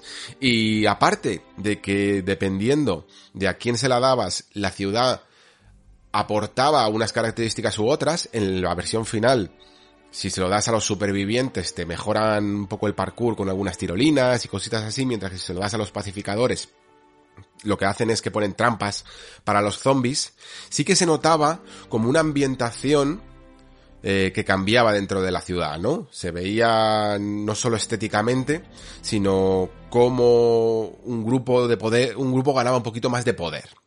Cosas así. Pero en la versión final se ha quedado en una mera anécdota, porque no hay mucha diferencia entre que una decisión argumental añada trampolines, mmm, colchonetas, que también he visto, o tirolinas, o algunas trampas para algunos zombies que muchas veces ni siquiera vas a llegar a ver porque en el fondo la esencia de Dying Light está en ir por los tejados y no perder mucho el tiempo con los zombies que hay por la calle. En algún momento te podrías llegar a beneficiar. Yo es que también os digo que me han parecido mucho más útiles en la parte de los supervivientes. Y luego, encima, es que dentro de lo que es la campaña principal se reducen prácticamente a tres decisiones que llegan a este tipo de consecuencias mecánicas, ¿vale? ¿Y de qué va la historia de Dying Light 2? Bueno, pues somos Aiden, un peregrino que llega a la ciudad de Villedor en busca de su hermana. Esto se cuenta desde el principio que en el pasado Hayden y su hermana Mía habían sido mmm, sujetos de prueba eh, como niños para investigaciones, ¿no? A cargo de un científico que los está utilizando en contra un poco de su voluntad y que se llama Waltz y que será la pista que lleva a Aiden a esta ciudad de Villedor. La historia es un MacGuffin impresionante. Eh, MacGuffin, para los que no lo sepáis, es ese elemento que hace mover al personaje de un lugar a otro, pero que en el fondo no tiene ningún tipo de importancia a lo largo de la historia. Y digo que no tiene ningún tipo de importancia a lo largo de la historia porque, evidentemente, aunque eh, me ha ocurrido a mí este error que no he podido terminar el juego. Os digo, me he quedado a dos, tres horas del final y durante todo ese trayecto, las veces en las que he visto a Aiden realmente avanzar en esta historia han sido muy, muy, muy escasas. Y sobre todo no ha cambiado en absoluto ni el desarrollo de personaje, ni las motivaciones, ni prácticamente los descubrimientos eh, alrededor de, este conflicto, ni a nivel interno, ni a nivel externo. Eh, no varía en absoluto. Y casi podríamos decir que Aiden casi que se olvida por el camino de todo esto para terminar involucrándose más en los acontecimientos de la propia ciudad, ¿no? En esta especie de conflicto eterno por los recursos de la ciudad que tienen dos facciones enfrentadas, los pacificadores y los supervivientes. Por cierto, los supervivientes que el otro día, eh, viendo el reveal de, del juego en el E3 de 2018 por parte de Chris Avalon, el juego no tiene nada, prácticamente nada que ver con eso que se vio ahí, casi parece una prueba conceptual, estas que se llaman vertical slice y que sirven a nivel interno para presentar un juego, que en el fondo todas las animaciones y todo lo que se hace no, eh, llega a representar al producto final, pero que aquí sí que se mostró. Y además es que se acompañó con algunos mm, detalles del argumento que han cambiado muchísimo. Y una de las cosas que me pareció curiosa es que estos supervivientes, que en el fondo digamos que son casi la facción un poco más buena en teoría porque los pacificadores pues ya sabéis, eh, son como ese grupo un poco más de mm, policial y, y violento que intenta que es, más, organizado, pero que intenta conseguir las cosas un poco también por la, por la fuerza y por la imposición, ¿no? Y lo curioso es que mm, en el planteamiento que decía Avalon en 2018, no hablaba de supervivientes o gente del bazar, como le llaman aquí, sino que hablaba del mercado negro. Hablaba de gente que era más anarquista, por decirlo así, ¿no? Que vivía más en base a una desregularización de, de, la, de la propia organización, ¿no? Que no, no tenía casi líderes, ni, ni gente que les diga un poco lo que hay que hacer, ni, ni orden. Y claro, eh, esto generaba, yo creo, según como lo comentaba Chris Evelon, una dicotomía mucho más interesante, ¿no? Porque ninguno de los grupos de poder estaba claramente eh, alineado con un código moral realmente ético y, y, bueno, ¿no? Para la ciudad y para la prosperidad de la ciudad. Los dos tenían claroscuros unos a lo mejor se enrocaban demasiado en ese poder que les daba la organización y el establecimiento de la ley, pero a la vez eran más organizados, mientras que los eh, del mercado negro eran un poco más libres y, e intentaban no volver a cometer, por decirlo así, algunos errores que podían haber tenido las eh, nuestra propia civilización, ¿no? Pero a la vez ese punto más anarquista, ese punto más de desorganización, pues creaba Mm, algo más de crimen. Y decía que ese crimen se iba a poder ver en las calles. Y de hecho se veía bien la diferencia de, por ejemplo, cuando los pacificadores eh, tomaban el control de algunas zonas, aparte de que la ciudad incluso se tornaba más estéticamente azul con ese código de color que representa a los pacificadores, veíamos juicios en cadalsos en, la, en las calles y por parte de los de mercado negro veíamos eh, crímenes callejeros y asaltos que nos podían venir en cualquier momento a, a intentar matarnos o para robarnos o lo que sea, ¿no? Y toda esa dicotomía, como digo, esa dualidad moral, aquí no está. Eh, directamente se transforman en aplicaciones jugables, como comento, ¿no? Y en lo personal, también como digo, pues esta historia creo que se diluye demasiado, aunque sí que es cierto que en el camino de, de algunas decisiones que se toman se abren o se cierran eh, misiones secundarias que sí que pueden llevar a, esto lo comentaba en el análisis, que sí que pueden llevar a, a, hacer, no a lo mejor una cierta rejugada muy rápida, porque puede llegar a ser algo redundante, mucho del contenido en el fondo va, sí que va a ser el mismo, algunas de las consecuencias, por mucho que varíen algún personaje que te la da, la misión en sí va a ser igual, pero sí que hay otras consecuencias, digamos, más secundarias que tiene pinta de que en base a lo que hayas decidido va a tener un, un tipo de misión u otra, ¿no? Por ejemplo, si eh, otorgas la torre del agua a los supervivientes y no a los pacificadores, pues a lo mejor un personaje sale herido y eso hace que te dé una misión que de otra manera, entiendo yo, que no te daría. Eh, son cambios a lo mejor mínimos, como digo, para una rejugada muy rápida, pero oye, pueden estar bien para, para más adelante, ¿no? Por si quieres hacer las cosas para más adelante. Pero evidentemente, y con los ejemplos que he puesto un poco antes de lo que había sido este, esta presentación, o al menos la ambición y, y, las ideas de planteamiento que tenía el juego desde su concepción, yo creo que se han diluido bastante. Yo creo que entonces en Teclan sabían que la parte narrativa era quizá la más floja dentro de su producción, del, primer juego. A todos nos gustó mucho, lo que construyeron, pero sí que es verdad que pocos estábamos ahí por la historia. Y lo que me pareció curioso, lo, dije aquí en el programa, lo escribí también en un artículo en la revista, es que eh, si bien la misión principal es que ya casi ni me acordaba de nada, las misiones secundarias que tenían dentro de lo que es en el fondo un contexto de apocalipsis zombie, contaban pequeñas historias que funcionaban muy muy bien. Y yo ya anticipaba que, que, era gracioso porque es un poco lo que les pasa a algunos juegos, ¿no? Que la presión de la gran campaña principal, ¿no? De la misión principal que tiene que gustar a todos y que tiene que hacer cosas muy épicas y tiene que pasar por ciertos baremos de lo que se supone que exige el consumidor, muchas veces añade tanta presión en, en una historia que, la, que casi la, constriñe y la hace peor. Mientras que luego vemos algunas misiones secundarias que como no tienen tanta presión encima, son capaces de hacer eh, dilemas morales en lo narrativo e incluso ideas ingeniosas en lo jugable que puedan llegar a funcionar mucho mejor. Y esto también le pasa a Dying Light 2. Y como veis, pues ya se va antojando un juego que, como digo, eh, tienes la sensación sobre todo de que no ha pasado el tiempo desde Dying Light 1. Tienes la sensación de que estás jugando un juego que podría haber sido perfectamente una secuela tipo Assassin's Creed que sale una y al año que viene sale otra y, apenas a lo mejor aporta muchas novedades más allá que otro mapa.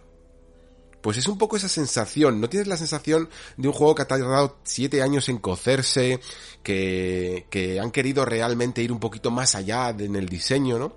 Sino que parece una expansión muy ambiciosa. Eso es un poco el, el problema y el dilema que le veo yo también a este juego en puro concepto de diseño, más allá de esos problemas técnicos, ¿vale? Porque lo estoy, lo estoy remarcando tanto porque creo que hay alguna gente que confunde que, que este juego se le está metiendo muchos palos exclusivamente porque tiene algunos problemas y que entonces cuando se cuando haya salido el parche del día 1, que cuando estéis escuchando esto ya ha salido, eh, todo se va a solucionar y en el fondo se está criticando un juego que, que es mucho mejor y tal. Y es como, no, no, no, a ver, hay gente que le parecerá estupendamente bien jugar un poco a lo mismo eh, que se, a la misma propuesta más o menos que hacía el primer juego y hay otra gente que verá cosas que no le llaman tanto la atención y que no le parece que son ni siquiera algunas veces mm, mejoras con respecto al primero, más allá de los problemas técnicos, ¿vale? Y esto es importante, eh, marcar esta diferencia.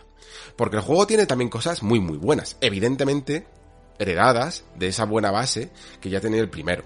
Y la más importante de todas es evidentemente también el parkour. El parkour. Esto tiene que ser un juego muy centrado en el parkour y muy centrado en el flow. Eh, ¿Cumple con esto? Pues de nuevo, hay mucha gente que le ha gustado, hay mucha gente que le ha parecido Mm, que no aporta tantas novedades o que incluso no le gusta el parkour de Dying Light porque lo comparan, yo he hablado con, con mucha gente que me ha dicho esto, me ha dicho que ni siquiera el primero conseguían entrar porque después de Mirror's Edge y de la fabulosa respuesta que tenía, ese flow que conseguía, el de Dying Light se le hacía un poco ortopédico. A mí sí me gustó, entendiendo esto, pero también entendiendo que es un mundo abierto mucho más complejo, con muchas más zonas donde trepar, más escondrijos, más cosas a tener en cuenta dentro de la complejidad del escenario que Mirror's que es más limpio, ¿no? Todos los caminos que están es como casi una experiencia un pelín más arcade y más nutrida y pulida dentro de ese arcade de lo que quiere conseguir, ¿no? Va a hacer bien una sola cosa, mientras que esto es un juego de mundo abierto. Entonces, el parkour de Dying Light 2 sigue esta misma base y añade algunas cosas, que algunas novedades, que es que estoy intentando rodear decir la palabra mejoras, porque de nuevo creo que es bastante subjetivo. ¿Por qué? Porque si bien a mí me parece un parkour algo más manual, eh, que, que, requiere incluso más de un poco más de la concentración del jugador a la hora de elegir hacia dónde va, y esto además eh, creo, siempre creo que ha sido una de las grandes fortalezas que tenía el primer Dying Light, y aquí también existe, ¿no? Que acostumbrados a ese automatismo que había, por ejemplo, en sagas como Assassin's Creed, mm, ir al, a lo orgánico y a lo manual que supone el parkour de Dying Light, que no deja de ser en el fondo saltar por tejados, pues a mí es una gozada, porque las plataformas, no deja de ser un, el parkour un, un derivado del género de las plataformas, se habían cada vez más metido en un pantano de lo automático, del que yo estaba un poquito, eh, no disgustado, pero sí de alicaído, porque viniendo de la gran época de las plataformas en tres dimensiones, eh, pasando por, por ejemplo, esa renovación que tuvo Prince of Persia, en el que cada salto lo tenías que cuadrar y cositas así, y a pasar a Assassin's Creed, a pasar a Uncharted, este tipo de juegos en los que prácticamente das el stick para adelante y todo se, se soluciona solo, pues era, era muy divertido, ver que un juego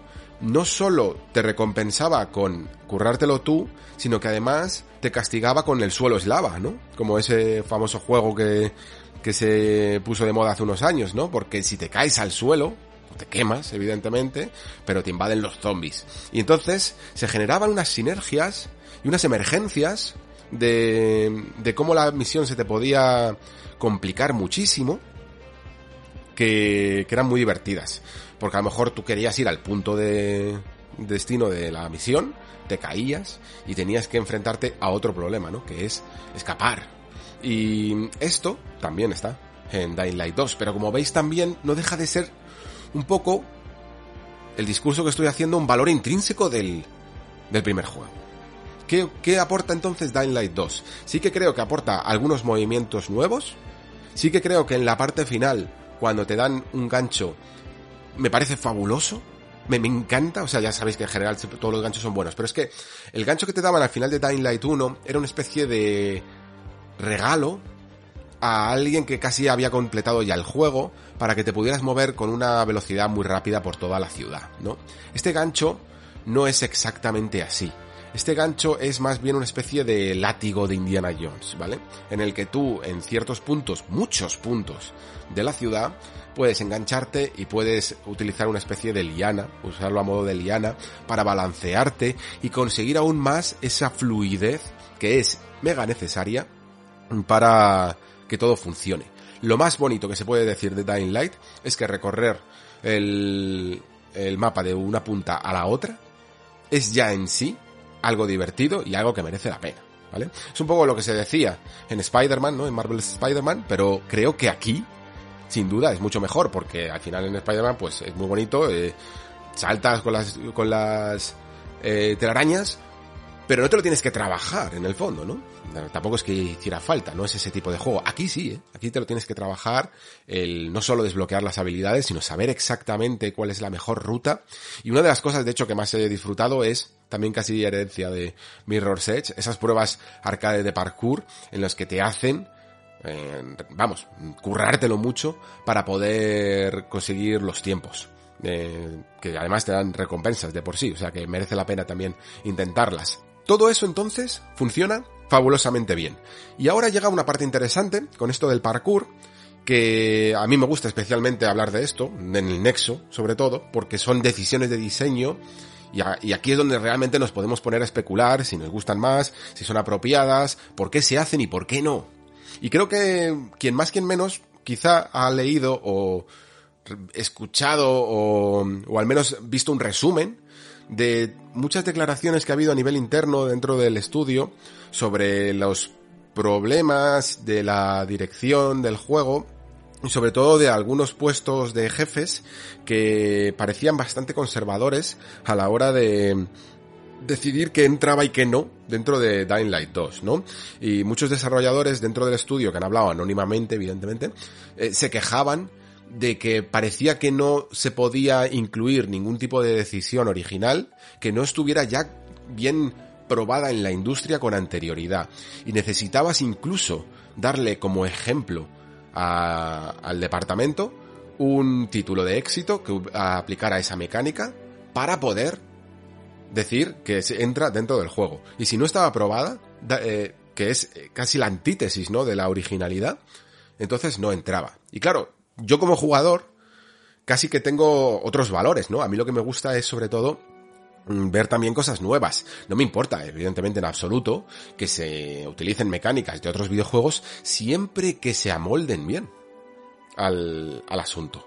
Y creo que, por ejemplo, en Dying Light, pues, igual que, por ejemplo, este gancho, me parece muy, muy bueno, igual que el parkour en su momento me pareció muy, muy bueno, creo que el tema de la, el medidor de energía que han metido para esta segunda parte está bien, entiendo por qué se ha hecho, no me gusta tanto. ¿Por qué? Porque, como decía antes, el espíritu del parkour de Dying Light es la fluidez y es la libertad de poder recorrer un mapa de punta a punta que no sé si aposta o involuntariamente hacía algo que era increíblemente novedoso para 2015 que era huir en un mundo abierto del viaje rápido.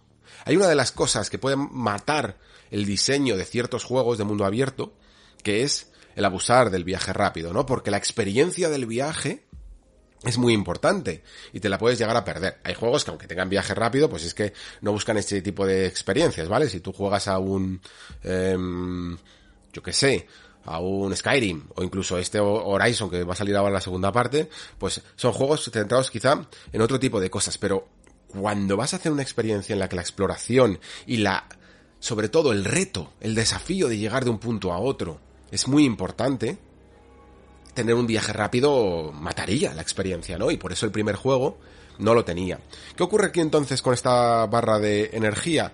Que yo creo que a veces entorpece esa fluidez, ¿no? Ese ya llamado flow del parkour. Porque no puedes hacer todas las acciones que tú quieras. En algunos momentos te quedas sin energía y tienes que detenerte. Para poder redescansar un segundo, respirar, perder esa fluidez y seguir avanzando. Esto tiene ventajas e inconvenientes, porque toda decisión de diseño es debatible. No es mala, no tiene por qué ser mala, ni, ni un error. Sencillamente es discutible. Creo que se ha apostado más por una determinada progresión, ¿no? Por ejemplo, ¿qué ocurre? Esta es una, es una barra de energía muy parecida, aunque no sea un circulito, a la que teníamos en Zelda Breath of the Wild. La, la barra de energía de Breath of the Wild era muy buena porque tenía un valor de progresión, ¿no? Te hacía sentir el esfuerzo que suponía eh, escalar una montaña y el no poder conseguirlo en los primeros niveles, ¿no? Y poco a poco hacerte más fuerte, sentir que el Link era más fuerte, aparte de además limitar el diseño que podías hacer en los primeros puntos del mapa. Y luego, si quieres ya, incluso poder volver cuando eras más fuerte, ¿no? Esta es la idea detrás de estas barras de energías. Una especie de limitación consciente para que después sea mucho más eh, recompensante el poder conseguir algo que antes no podías, casi con un backtracking de por medio también, ¿no? Lo que pasa es que, claro, cuando tú estás hablando de parkour, tú lo que quieres es ir a toda velocidad sin que nada te interrumpa el ritmo. Y yo muchas veces he entrado incluso en una especie de efecto túnel, en el que pensaba casi que estaba en el primer videojuego, iba toda pastilla, me estaba saliendo todo bien, iba por la pared, tiraba el gancho, tiraba el parapente, caía, rodaba, saltaba otra vez, pegaba un salto largo, y de repente se me olvidaba que tenía una barra de energía, tenía un límite, se me acababa el, el nitro, se me acababa el turbo y me quedaba a mitad de camino y me caía, eh, no podía saltar, del parapente se caía en redondo, vamos, un desastre. Y eso sobre todo en la segunda parte del mapa se nota yo creo bastante más. ¿Por qué también han tomado esta decisión? Aparte de por la sensación de progresión que puede llegar a dar, ¿no? Porque creo que se favorece también eh, una cierta mm, eh, preponderancia a la escalada en vez de sencillamente al parkour eh, horizontal, ¿no? Lo que quieren es que si, por ejemplo, hay zonas muy de muy difícil acceso en el que quieres construir una mazmorra en, la, en el techo, que a veces hay, a lo mejor hay una zona oscura por la que puedes acceder, o un cofre que es muy difícil, un cargamento que ha caído del cielo, eh, cosas así, pues entonces necesitas que tu personaje escale de manera más manual, ¿no? Y por tanto, quieres limitar cuándo puede hacerlo y cuándo no. Y muchas veces veréis cuando jugáis que os vais escalando por unas vigas y te das cuenta de que nunca lo vas a conseguir, porque por más que lo intentas, te quedas sin energía y te caes. Y está hecho un poquito contradiciendo la, la, el espíritu del juego, que se basaba en, ¿eres habilidoso? Como para llegar aquí, para convertirlo en una experiencia un poquito más rolera, de esperar al momento adecuado y al nivel adecuado para poder subir aquí. Entonces, ahí ya tenemos esa contraposición entre dos caminos y dos filosofías distintas. Una, la del juego por habilidad, y otra, la del juego basado en niveles y parámetros. Y creo que Dying Light eh, molaba más cuando era un juego basado en niveles y parámetros. Perdón, cuando era un juego basado en habilidad que en niveles y parámetros. De hecho, si nos vamos al menú del juego donde tenemos el inventario y donde tenemos eh, el equipo y tal, se le nota un poquito hecho a capón. Em, hay un montón de cosas que podemos equiparnos, desde gafas, camisetas, pantalones, zapatillas, brazales. Y lo intentan RPGizar, valga la palabra, pero, pero realmente te das cuenta de que casi es un sistema, es un sistema muy poco, muy poco ágil, muy poco eh, pensado en el fondo. No, no profundiza en absolutamente nada y te vas a dar cuenta de que te vas a poner cuatro cosas.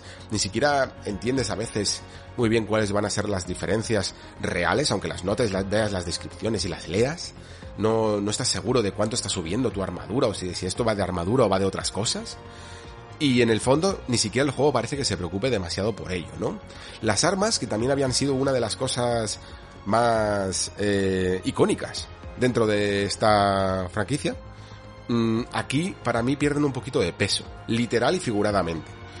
Literal, porque mm, yo creo que la sensación, yo tengo la sensación, a lo mejor, a lo mejor el recuerdo me falla un poco, ¿vale? Porque ya hablé de esto incluso en un Patreon, de lo que supone la memoria y cómo juega con nosotros y, y cómo embellece algunas cosas, pero sí que es cierto que jugué hace poco a Dying Light de nuevo y tengo los recuerdos un poco más vivos que si fueran de 2015. Y lo que recuerdo es que el peso y la contundencia de las armas estaba muy bien conseguido. Cuando le dabas con una llave a, a un eh, zombie en la cabeza, o cuando había unos que tenían una bombona detrás y le pegabas un, un golpetazo o un tiro, que por cierto, aquí no hay armas de fuego, aunque bueno, eso es una cosa que puede llegar a ser respetable por lo que quieran conseguir aquí en el juego. Eh, le dabas, le golpeabas y salía un gas y empezaba a volar y explotaba. No sé, tenía una contundencia a la hora de enfrentarse, sobre todo con los zombies, muy muy buena.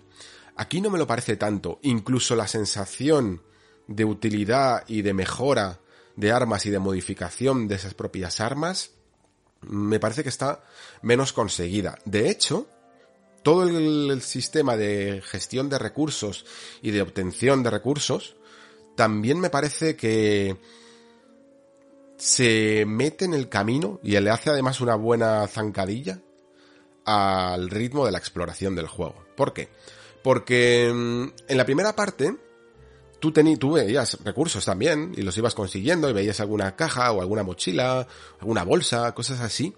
Y ni siquiera creo que necesitabas un modo de escaneo para poder encontrarlas, sencillamente las veías bien. Aquí si no estás todo el rato apretando el stick derecho para escanear, no ves nada. ¿Y qué ocurre a veces cuando... Hay, juegos que esto lo hacen bien, ¿eh? Lo del escaneo este que tienes para destacar objetos. Pero ¿qué ocurre en un juego que se supone que mm, necesita un poco más de ritmo? En el que siempre estás corriendo, saltando, eh, combatiendo, esquivando. Que tiene, tiene, una cadencia este juego, ¿no?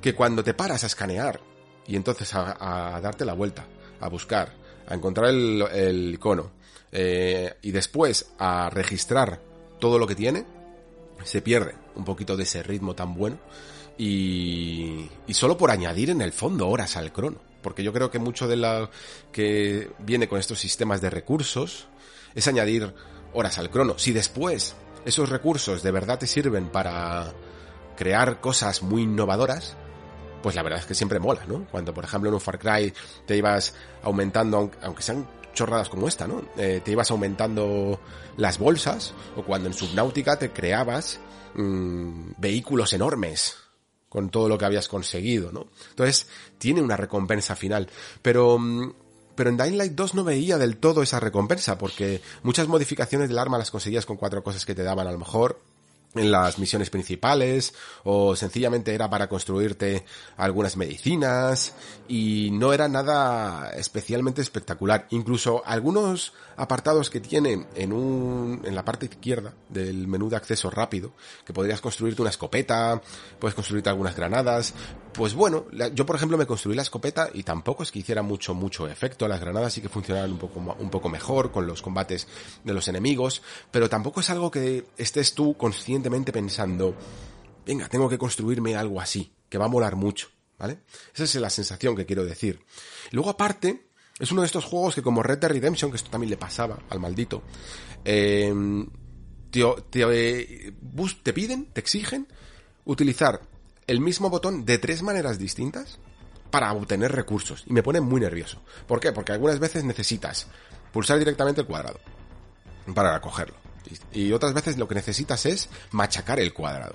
Y otras veces lo que necesitas es sostener el cuadrado. Y es como, macho, ponte pon uno solo, que no pasa nada, incluso aunque alguna vez me equivoque, tampoco me va a castigar mucho el juego, porque a veces puede llegar a exasperar un poco, y sobre todo, no es porque te exaspere, sino porque te ralentiza ¿no? la exploración.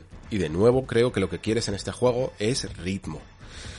En fin, eh, es un poco a veces una de cal y una de arena. No sé cuál es la mala, pero pero sí que es verdad que a mí me entorpece mucho las cosas que sí que me gustaban de, de Dying Light 2. Eh, y mm, al parkour se le añade muchas cosas también buenas, ¿eh? Que decía en el análisis. Es que parece a veces que hay gente que se ha leído el análisis y cree que solo digo cosas malas. O a lo mejor es que no te has leído el análisis. La cuestión. Que mm, aparte de este parkour se utiliza en un diseño de niveles muy bueno, ¿eh? Muy muy bueno.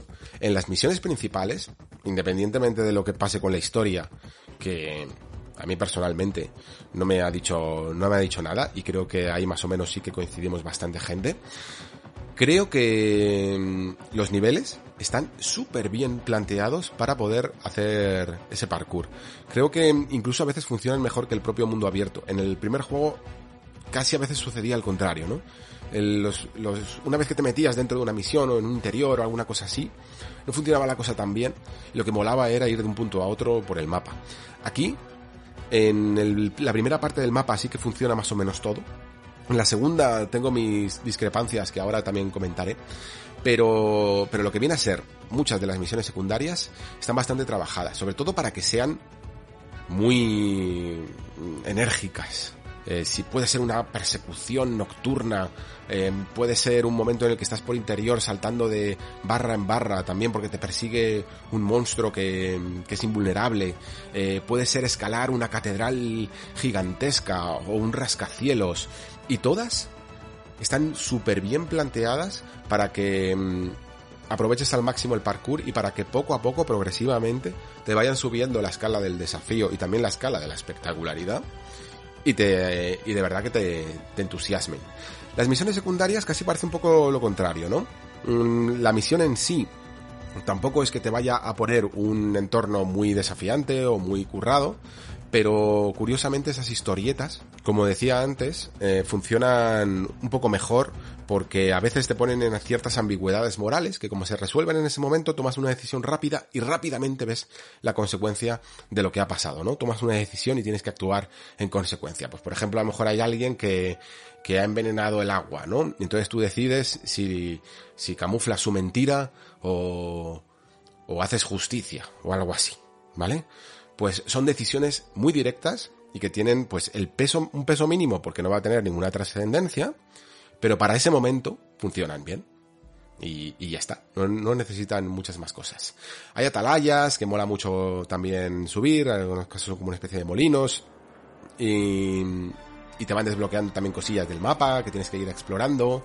Y luego también es verdad que la, la dinámica esta, ¿no? La dicotomía de, del día y la noche en Dying Light, que siempre había sido muy importante.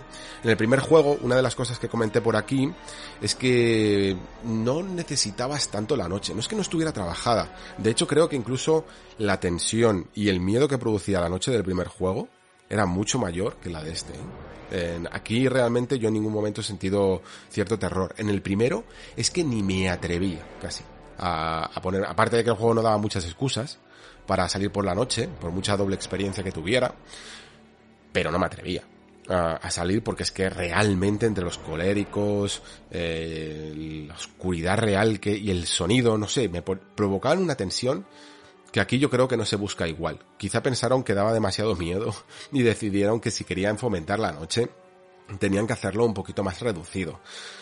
Sí que creo que aún así te dan más excusas para salir. No tanto si sigues simplemente la campaña principal eh, o cosas así, pero por ejemplo hay zonas oscuras que les llama el juego y que están muy, muy interesantes. ¿Por qué? Porque hay una especie de dinámica en la que los zombies ahora, si están en interior, eh, por el día están en interior y por lo tanto si tú quieres explorar esos interiores, no vas a poder hacerlo con comodidad. De hecho es que probablemente no vayas a poder hacerlo, porque están tan invadidos que va a ser completamente imposible. Además es que se nota que Teclan ha creado una especie de sistema de agresividad, ¿vale?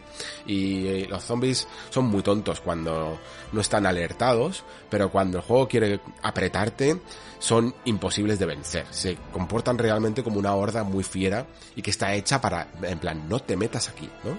¿Quieres meterte aquí? Ven por la noche ven por la noche y entonces eh, estará la zona vacía porque los zombies salen al exterior y tú puedes aprovechar para infiltrarte, que aún así te vas a encontrar con alguno, evidentemente, pero está equilibrado. ¿Qué consigues con esto?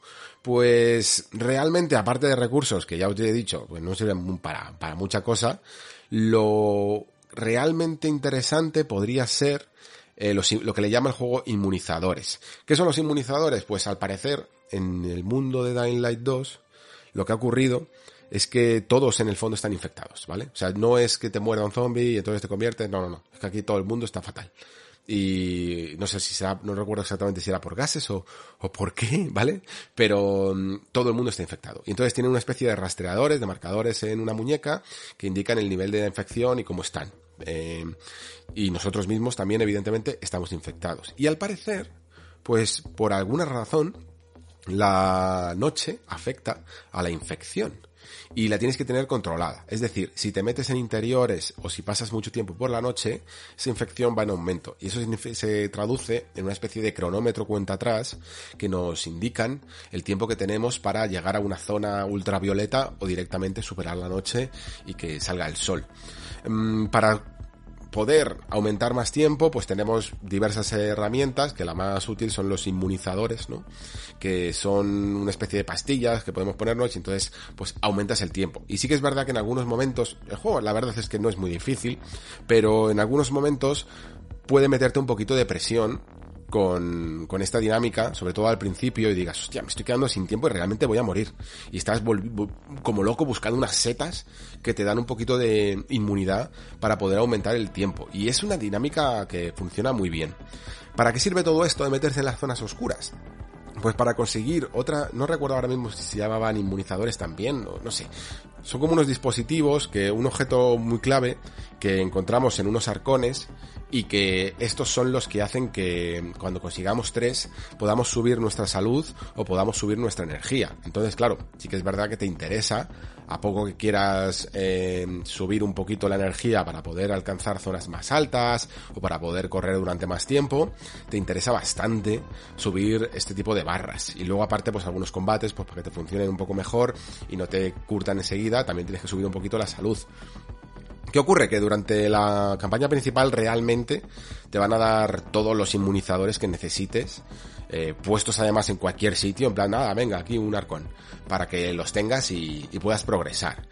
No te obliga a hacer algo de las, alguna de las cosas que yo creo que podrían estar muy bien en, el juego, que son una especie de, es que no sé exactamente cómo le llaman, son zonas controladas dentro de las zonas oscuras, zonas de contagio, ¿vale? Que funcionan casi como mazmorras tradicionales casi de, de RPG medieval, ¿vale? Porque es que hay como niveles que tienes que ir desbloqueando. Tú puedes bajar al, abajo del todo, em, desbloqueas la zona, desbloqueas la puerta del nivel tercero, luego la del segundo, luego la del primero, y entonces ya has limpiado un poquito toda la mazmorra y consigues un poco el cofre del tesoro, que no deja de ser esto, ¿vale?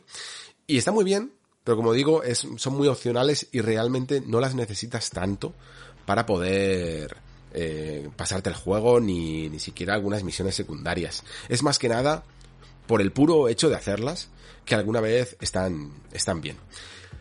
Entonces, después de toda esta experiencia, que suele ser más o menos lo que te encuentras en la primera parte de Villedor, ¿vale? Que yo creo que es la mejor, porque tiene este diseño más parecido al primer juego, con una arquitectura de ciudad, en esta ocasión más, en vez de tipo como Turquía, más europea, yo diría que parece una especie de París o de Viena o algo así, no sé. Em, pasamos a lo que sería de Old Town, se llama esta zona, pasamos a lo que sería el centro, ¿vale? Y el centro es otro mapa, esto ya ocurría en Harran, ¿no? En la, en la ciudad del primer juego, que teníamos también dos mapas, ¿no? Teníamos el, el original de Harran, este es que no me acuerdo cómo se llamaba, y el casco antiguo, me parece que era el segundo. Bueno, pues aquí tenemos el centro, como segundo mapa. Y el centro, que es un poco lo que más hemos visto en los vídeos, mmm, funciona así, así.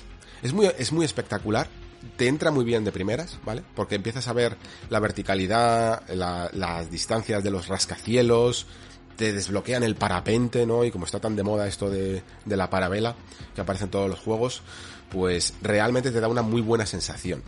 Lo que pasa es que poco a poco vas rodando y te das cuenta de que el mapa no tiene el mismo flow que tiene el primer juego, o sea, el primer mapa. Porque todos los rascacielos están muy separados de otros y funcionan casi como elementos eh, autónomos, ¿vale? Unos de otros. No puedes ir prácticamente de una punta de la ciudad a la otra sin usar el parapente, ¿vale? dependes muchísimo del parapente. ¿Y qué se han ingeniado para poder utilizar este parapente bien y, con, y convearlo? Una especie de de aire caliente que sale de unos conductos, algo así, y que te hace que te suba otra vez para arriba, ¿no? Y te dé un poco el impulso para seguir. Pero es que esto no es... Eh, esto no es un Spider-Man. Tú no quieres ese tipo de, de viaje, de atravesar la ciudad de una manera muy automática, porque el parapente puede estar muy bien para evitarte tener que descender una distancia muy alta y en un momento clave, pues sencillamente caer al suelo. Y puedes jugar un poquito con él, de planear de un sitio a otro, para un, algún sitio que es de difícil acceso, hacer pequeños puzzles con él. Eso estaría muy bien. Pero para navegar todo el rato con el parapente, se pierde esa esencia del parkour. Que tanto mola en el juego, ¿no? Y creo que no es la decisión correcta. Eh, y no solo creo que es la decisión correcta, sino que he leído dentro de esas críticas un poco internas del estudio que ellos mismos notaban que el segundo mapa no funcionaba igual de bien. Porque si bien, como digo, cuando tú estás escalando un edificio mola porque vas, tienes que ir como por dentro del rascacielos, hay un montón de zombies, sales a una terraza, saltas a la otra, subes a una barandilla, después cuando desbloqueas el gancho lo tienes que aprovechar también y mola mucho, porque una vez que empiezas con el parkour, mola siempre, mola todo. En el momento en el que estás yendo de un lado para otro, se pierde ese, ese ritmo. Quedarte parado, simplemente viendo el, el, escenario mientras que tu personaje avanza volando, no es algo que tú estés haciendo cosas con las manos, con los dedos. Mientras que el parkour requiere muchos estímulos de tu parte. Y eso siempre es sinónimo de videojuego. Eso es lo que quiero decir. Aparte de eso, pues claro, se nota que como no funciona igual y la zona es mucho más extensa, han metido viaje rápido. ¿Veis? Eh, lo que os decía antes, ¿no? Un juego que había negado el viaje rápido de por no necesitarlo, porque empaña un poco la experiencia de todo lo que te puede suceder en el camino y en el viaje, lo tiene. Y, y puedes decir de nuevo, pues no lo uses. Pero a ver, seamos conscientes también de, de, de, que las cosas se ponen también para parchear ciertas situaciones. Y de, por eso antes decía que, que hay ciertas decisiones de diseño que no han terminado de funcionar y se han tenido que parchear con otras, ¿vale? Y, otras se han tenido que reducir. Porque si bien antes laureaba un poco el diseño de niveles de algunas misiones principales, mm, se ha visto reducido en cuanto a posibilidades. Es decir, lo que es recorrer el camino por el parkour y tal está muy bien, pero eso que se hablaba un poquito casi más a nivel sistémico, casi a nivel incluso de, de Immersive Sim, de puedes elegir un poco tu zona de entrada, por dónde quieres acceder al nivel, eh, si quieres hacerlo por sigilo por aquí, si quieres hacerlo por el techo, si quieres ir por el agua, todo eso se ha perdido, ¿eh? Solo hay una manera de entrar y el juego te la especifica perfectísimamente clara. Que, que es por ahí y no te compliques la vida. En fin, que mm, al final sí que quitando que creo que se ha vendido un poquito la moto en cuanto a, decisiones de diseño, creo que el juego va perdiendo un pelín de fuelle, ¿vale?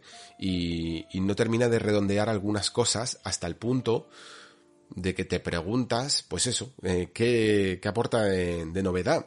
Y aunque hay algunas cositas, sobre todo creo que el tema de la noche está muy bien, y algunas mecánicas del, del parkour, yo generalmente tengo la sensación de que me quedé más mucho más satisfecho con mi experiencia con el primer juego.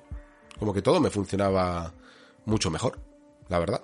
Lo, el poco sigilo que había, los combates con los zombies, eh, los saltos por la ciudad, eh, el planteamiento de algunas misiones, salvo esos momentos que son buenísimos de escalar la catedral, por ejemplo, de escalar el rascacielos y cositas así, creo que a veces aporta relativamente poco. Esta segunda parte, para todo el tiempo además, que ha pasado.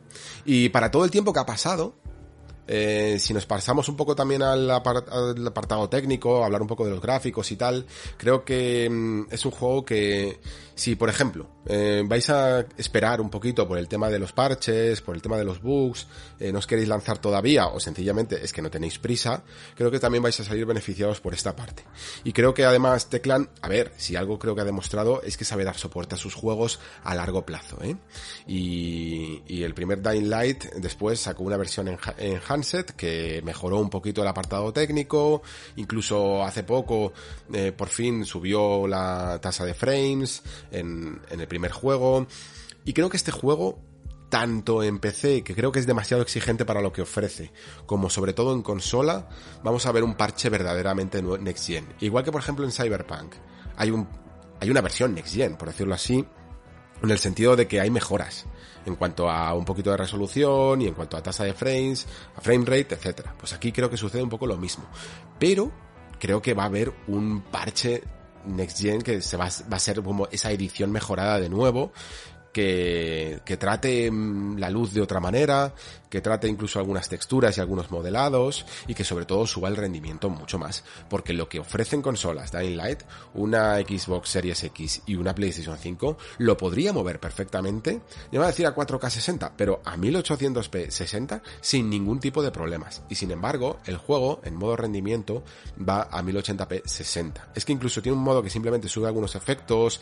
De hecho, el ray tracing se supone que tenía ray tracing, pero no lo tiene para iluminación, lo tiene para sombras. Y, y para conseguir este tipo de cosas, también se queda en 1080p 30. Y luego sí tiene un modo gráficos, que le llama, que es un poco modo resolución, que es a 1800p 30. Creo que de verdad se puede hacer muchísimo más en la versión de, de consola con este, con este juego, ¿vale? En PC, a mí por lo que me han comentado es bastante, bastante difícil moverlo más allá de a resoluciones altas para conseguir 60 frames. Eh, necesitas casi moverlo a 1080p para subir de 60 frames, sobre todo los que juguéis a, más frame rate. Y para conseguir 4K, pues no sé qué necesitarás, eh, sinceramente. Mm, hay una tabla y en teoría te pide pues eso, una 3080 Ti o alguna cosa así, ¿no? Pero yo he hablado con algún compañero y de verdad que no lo ha conseguido. Al final el ansiado 4K 60. 4K, eh, al final lo tienes que hacer, digamos, por el DLSS, que, que, es un poco ese truco y que, oye, funciona bastante bien. Sí que he visto algunas imágenes con trazado de rayos de luz en PC y, wow, ¿eh? cambia bastante cambia bastante la manera que trata la luz. Yo, yo espero de verdad que se haga esa, esa versión, porque en consola ahora mismo, sobre todo, funciona casi como, para que os hagáis una idea, si habéis probado ese modo de FPS Boost que tiene Xbox con los juegos de la anterior generación, funciona ves de repente un juego a 60 frames, que, que en su momento no estaba, no nació para eso, y a la vez ves ese efecto un poco borrosillo de que no le han subido el boost a la resolución, ¿vale? Pues es un poco así, se nota que era un juego hecho para la anterior generación, pero que evidentemente en pleno 2022 se tenía que hacer un, un parche para las nuevas consolas. Y ahora sí, de nuevo, volviendo un poquito a esos problemas técnicos.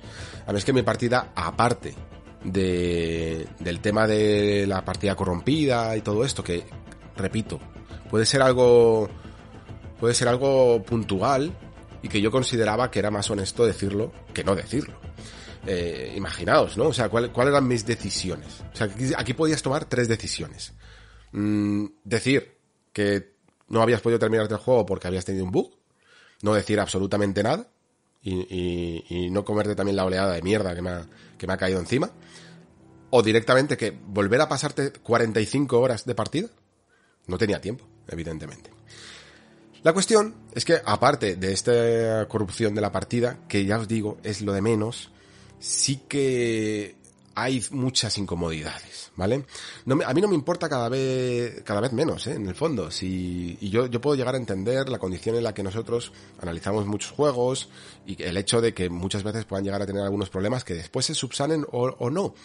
Pero, de verdad, eh, tengo el ojo muy acostumbrado a ver personajes que tiemblan o un objeto que no está en la posición que debería de tener, o un personaje que rota sin animación, o alguna cosilla así, y no me importa tanto. Me importa más cuando a lo mejor un personaje me está dando una misión y no me entero porque deja de hablar. ¿Vale? Y entonces eh, el diálogo directamente se corta, se cortan hasta los subtítulos y lo único que ves es un muñeco moviéndose sin sin que los labios ni siquiera se abran y no sabiendo exactamente qué estás diciendo. Y luego tenerte que ir un poco al diario y empezar a hacer una misión que no sabes ni siquiera, no tienes ni siquiera una motivación para ello, ¿no? Porque pues no sabes de qué va directamente, ¿no? Ese tipo de cosas me molestan un poco más, o algunos enganches, y sobre todo con un juego tan peligroso como este por el sentido de la forma que tiene de la partida guardada. A ver, a mí me gusta, en el fondo, este tipo de, de juegos que tienen una partida que te impide hacer, entre comillas, un truquito que pueda ser cargar un guardado manual y, y, si te has caído, pues darle a cargar partida en vez de tener que intentarlo de nuevo, o que si te caes a una persecución nocturna por haber fallado el salto o algo así, pues que puedas cargar partida porque no te apetece la persecución de turno hacia la luz ultravioleta, ¿vale? Eh, este tipo de cosas se anulan con una partida que tú no puedes alterar y que se guarda de forma automática. ¿Como qué otros juegos? Pues como Dark Souls, por ejemplo. Pero ¿qué ocurre? Que mm, si utilizas este tipo de archivos, ya te puedes ocupar de que todo vaya francamente bien, porque si no, te puedes generar esos problemas, tanto de que se te corrompa una partida y no puedas seguir adelante, con se te buguen misiones y no puedas desbuguearlas, ¿no? O cosas que no puedas coger porque llegas al punto de control y no, y no se activan. Ese tipo de cosas tienes que tener muchísimo, muchísimo cuidado con ellas, ¿no? Y sí que hay veces, pues que me ha pasado que he tenido que salir directamente del juego porque no el, el punto de control no, no había pasado al siguiente, ¿no? El punto guía no me salía, un personaje había dejado de moverse. Y claro, en otros juegos directamente el punto de control lo tienes a tres pasos detrás y ya está. Aquí no, aquí te hace a veces repetir la misión entera. Y eso también es frustrante. Entonces, son ciertas frustraciones, yo creo que, que, mm, en PC a lo mejor funcionarán menos, principalmente porque la, versión de, PC estaba, se parchea de una manera mucho más dinámica, ¿no? Que las de consolas. Creo que incluso, creo, ¿eh? Tampoco estoy seguro, pero, pero más o menos mm, tengo entendido que era un poco así. Que Teclan eh, animaba a jugar más con la versión de PC que con la de consolas. Y sobre todo, incluso llegó a decir que, que la de anterior generación eh, mejor todavía no la tocáramos. Eso llego a decir. Y yo precisamente, cuando alguien me dice eso, casi más ganas tengo de, oye, mm, mucha gente lo va a comprar en consolas, a probarlo en consolas, precisamente porque también fue un poco el mismo discurso que ocurrió con Cyberpunk, ¿no? Probamos la versión de PC, es verdad, la versión de PC está mucho mejor. Eh, yo no tuve tantos problemas más allá de los estéticos. Igual que lo hablaba con Andy antes, que me decía que con Cyberpunk no había tenido eh, cuelgues ni nada de eso. Yo Cyberpunk me la acabé, no se me colgó, ningún problema de ese tipo. Más allá de cosas que te sacaban de la narrativa del juego, ¿no? Y aquí sí, aquí he tenido un montón, un montón de, de problemas de todo, de todo tipo. Entonces, tenedlo en cuenta, sencillamente. Oye, que, que, el, que los parches que vayan a ir saliendo, ya no solo el parche del día 1, que los parches que vayan a ir saliendo el primer mes arreglan muchísimo, muchísimo el juego, pues estupendo, pues no pasa nada, pero habrá gente, y yo ya con el juego con parche de día 1 incluido, estoy leyendo, estoy leyendo comentarios y feedback porque me interesa, ¿no? Eh, tanto de PC incluso, como de, de consolas. Y estoy viendo gente que no tiene ningún problema, y estoy leyendo a gente que está teniendo un montón de problemas, más incluso que yo, porque yo he visto vídeos, un montón de problemas de sonido, de ralentizaciones de frames, que yo no he tenido, ¿vale? Mis problemas han sido más mecánicos y jugables.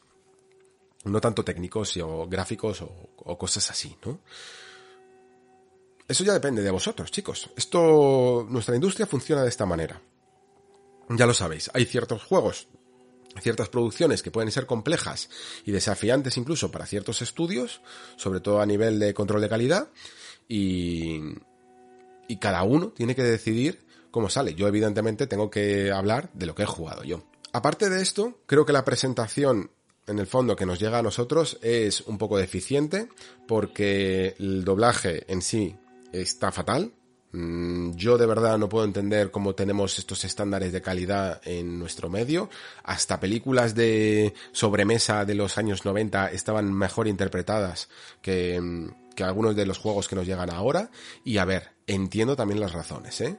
En esas películas de sobremesa podías ver la película mientras que doblabas. Mientras que en los juegos muchas veces, y sobre todo lo que no es el, el doblaje original, se tiene que hacer un poco al vuelo y sin entender el contexto. Y lo que sucede con eso es que hay veces que se pierde todo el dramatismo o suceden situaciones un tanto ridículas, aparte de que tela el guion, que he hablado al final poco, porque tampoco es que quisiera aquí eh, empezar a poner ejemplos y tal, pero hay cosas muy vergonzosas, ¿eh? muy, muy vergonzosas, y hay momentos que ni humorístico, ni sentido del humor, ni nada. No se trata de que yo tenga más o menos sentido del humor. Es que el juego no lo tiene, ¿vale? Y hay momentos de vergüenza ajena, directamente. Y, algunos aún más de vergüenza ajena por el doblaje.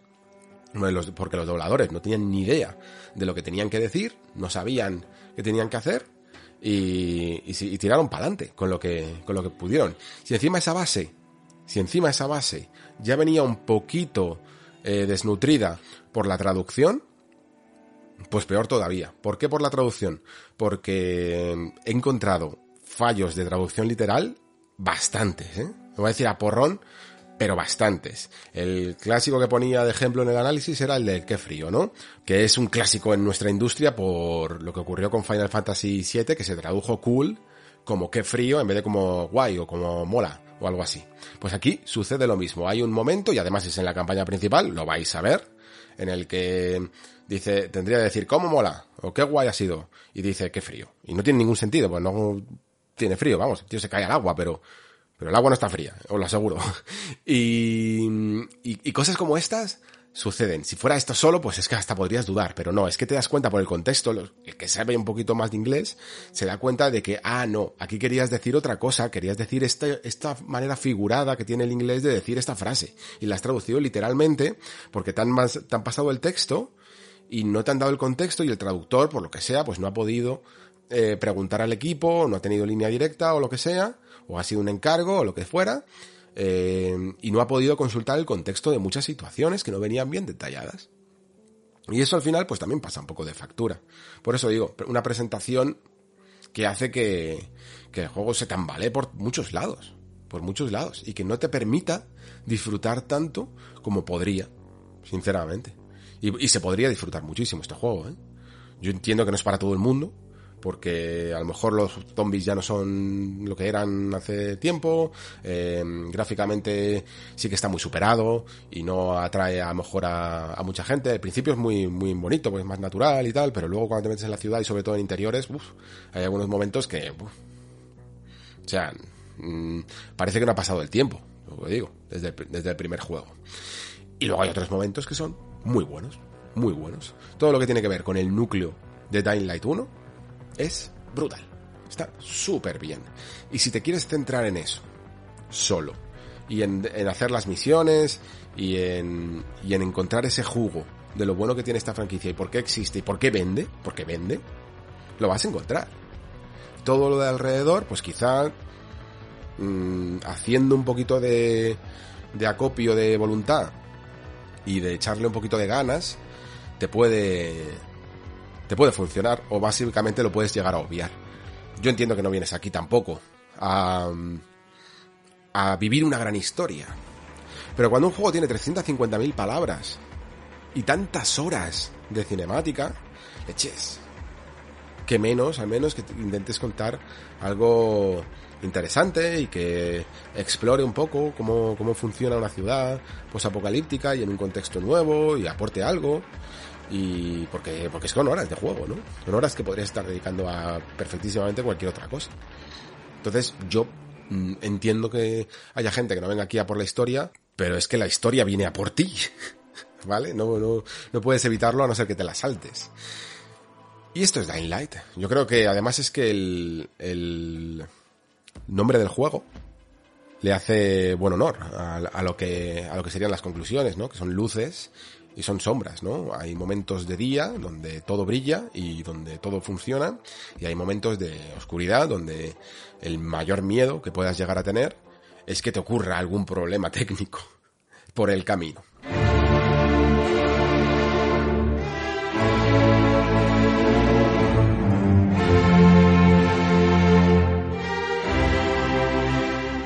Y hasta aquí el nexo de hoy. Eh, entramos en, en febrero. A lo mejor no hemos entrado con el mejor pie, pero, pero tampoco desanimaros, ¿eh? Ni por Dying Light, ni por lo que viene, porque yo estoy seguro de que vamos a terminar este año muy contentos y, y creo que se va a notar más pronto que tarde.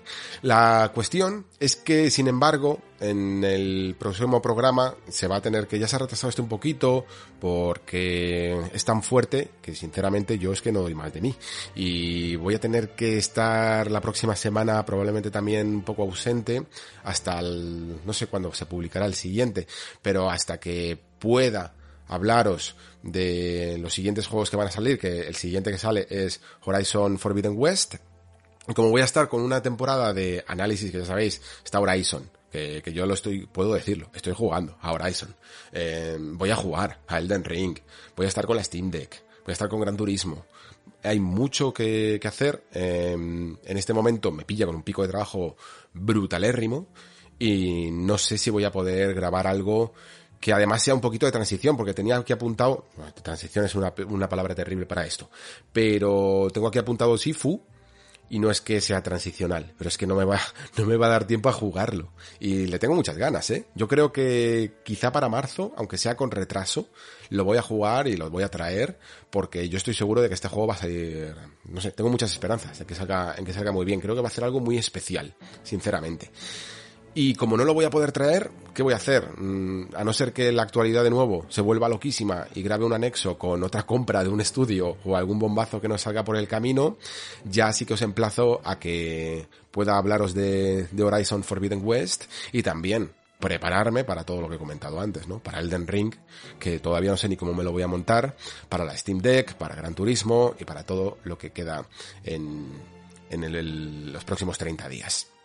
Sin más, Muchísimas gracias, como siempre digo, por estar ahí. Muchísimas gracias por escuchar. Se despide Alejandro Pascual. Hasta el próximo programa.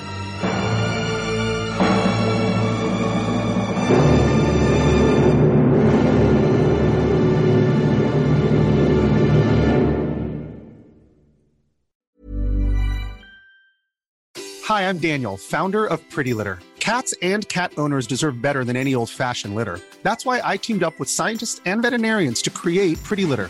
Its innovative crystal formula has superior odor control and weighs up to 80% less than clay litter. Pretty Litter even monitors health by changing colors to help detect early signs of potential illness. It's the world's smartest kitty litter.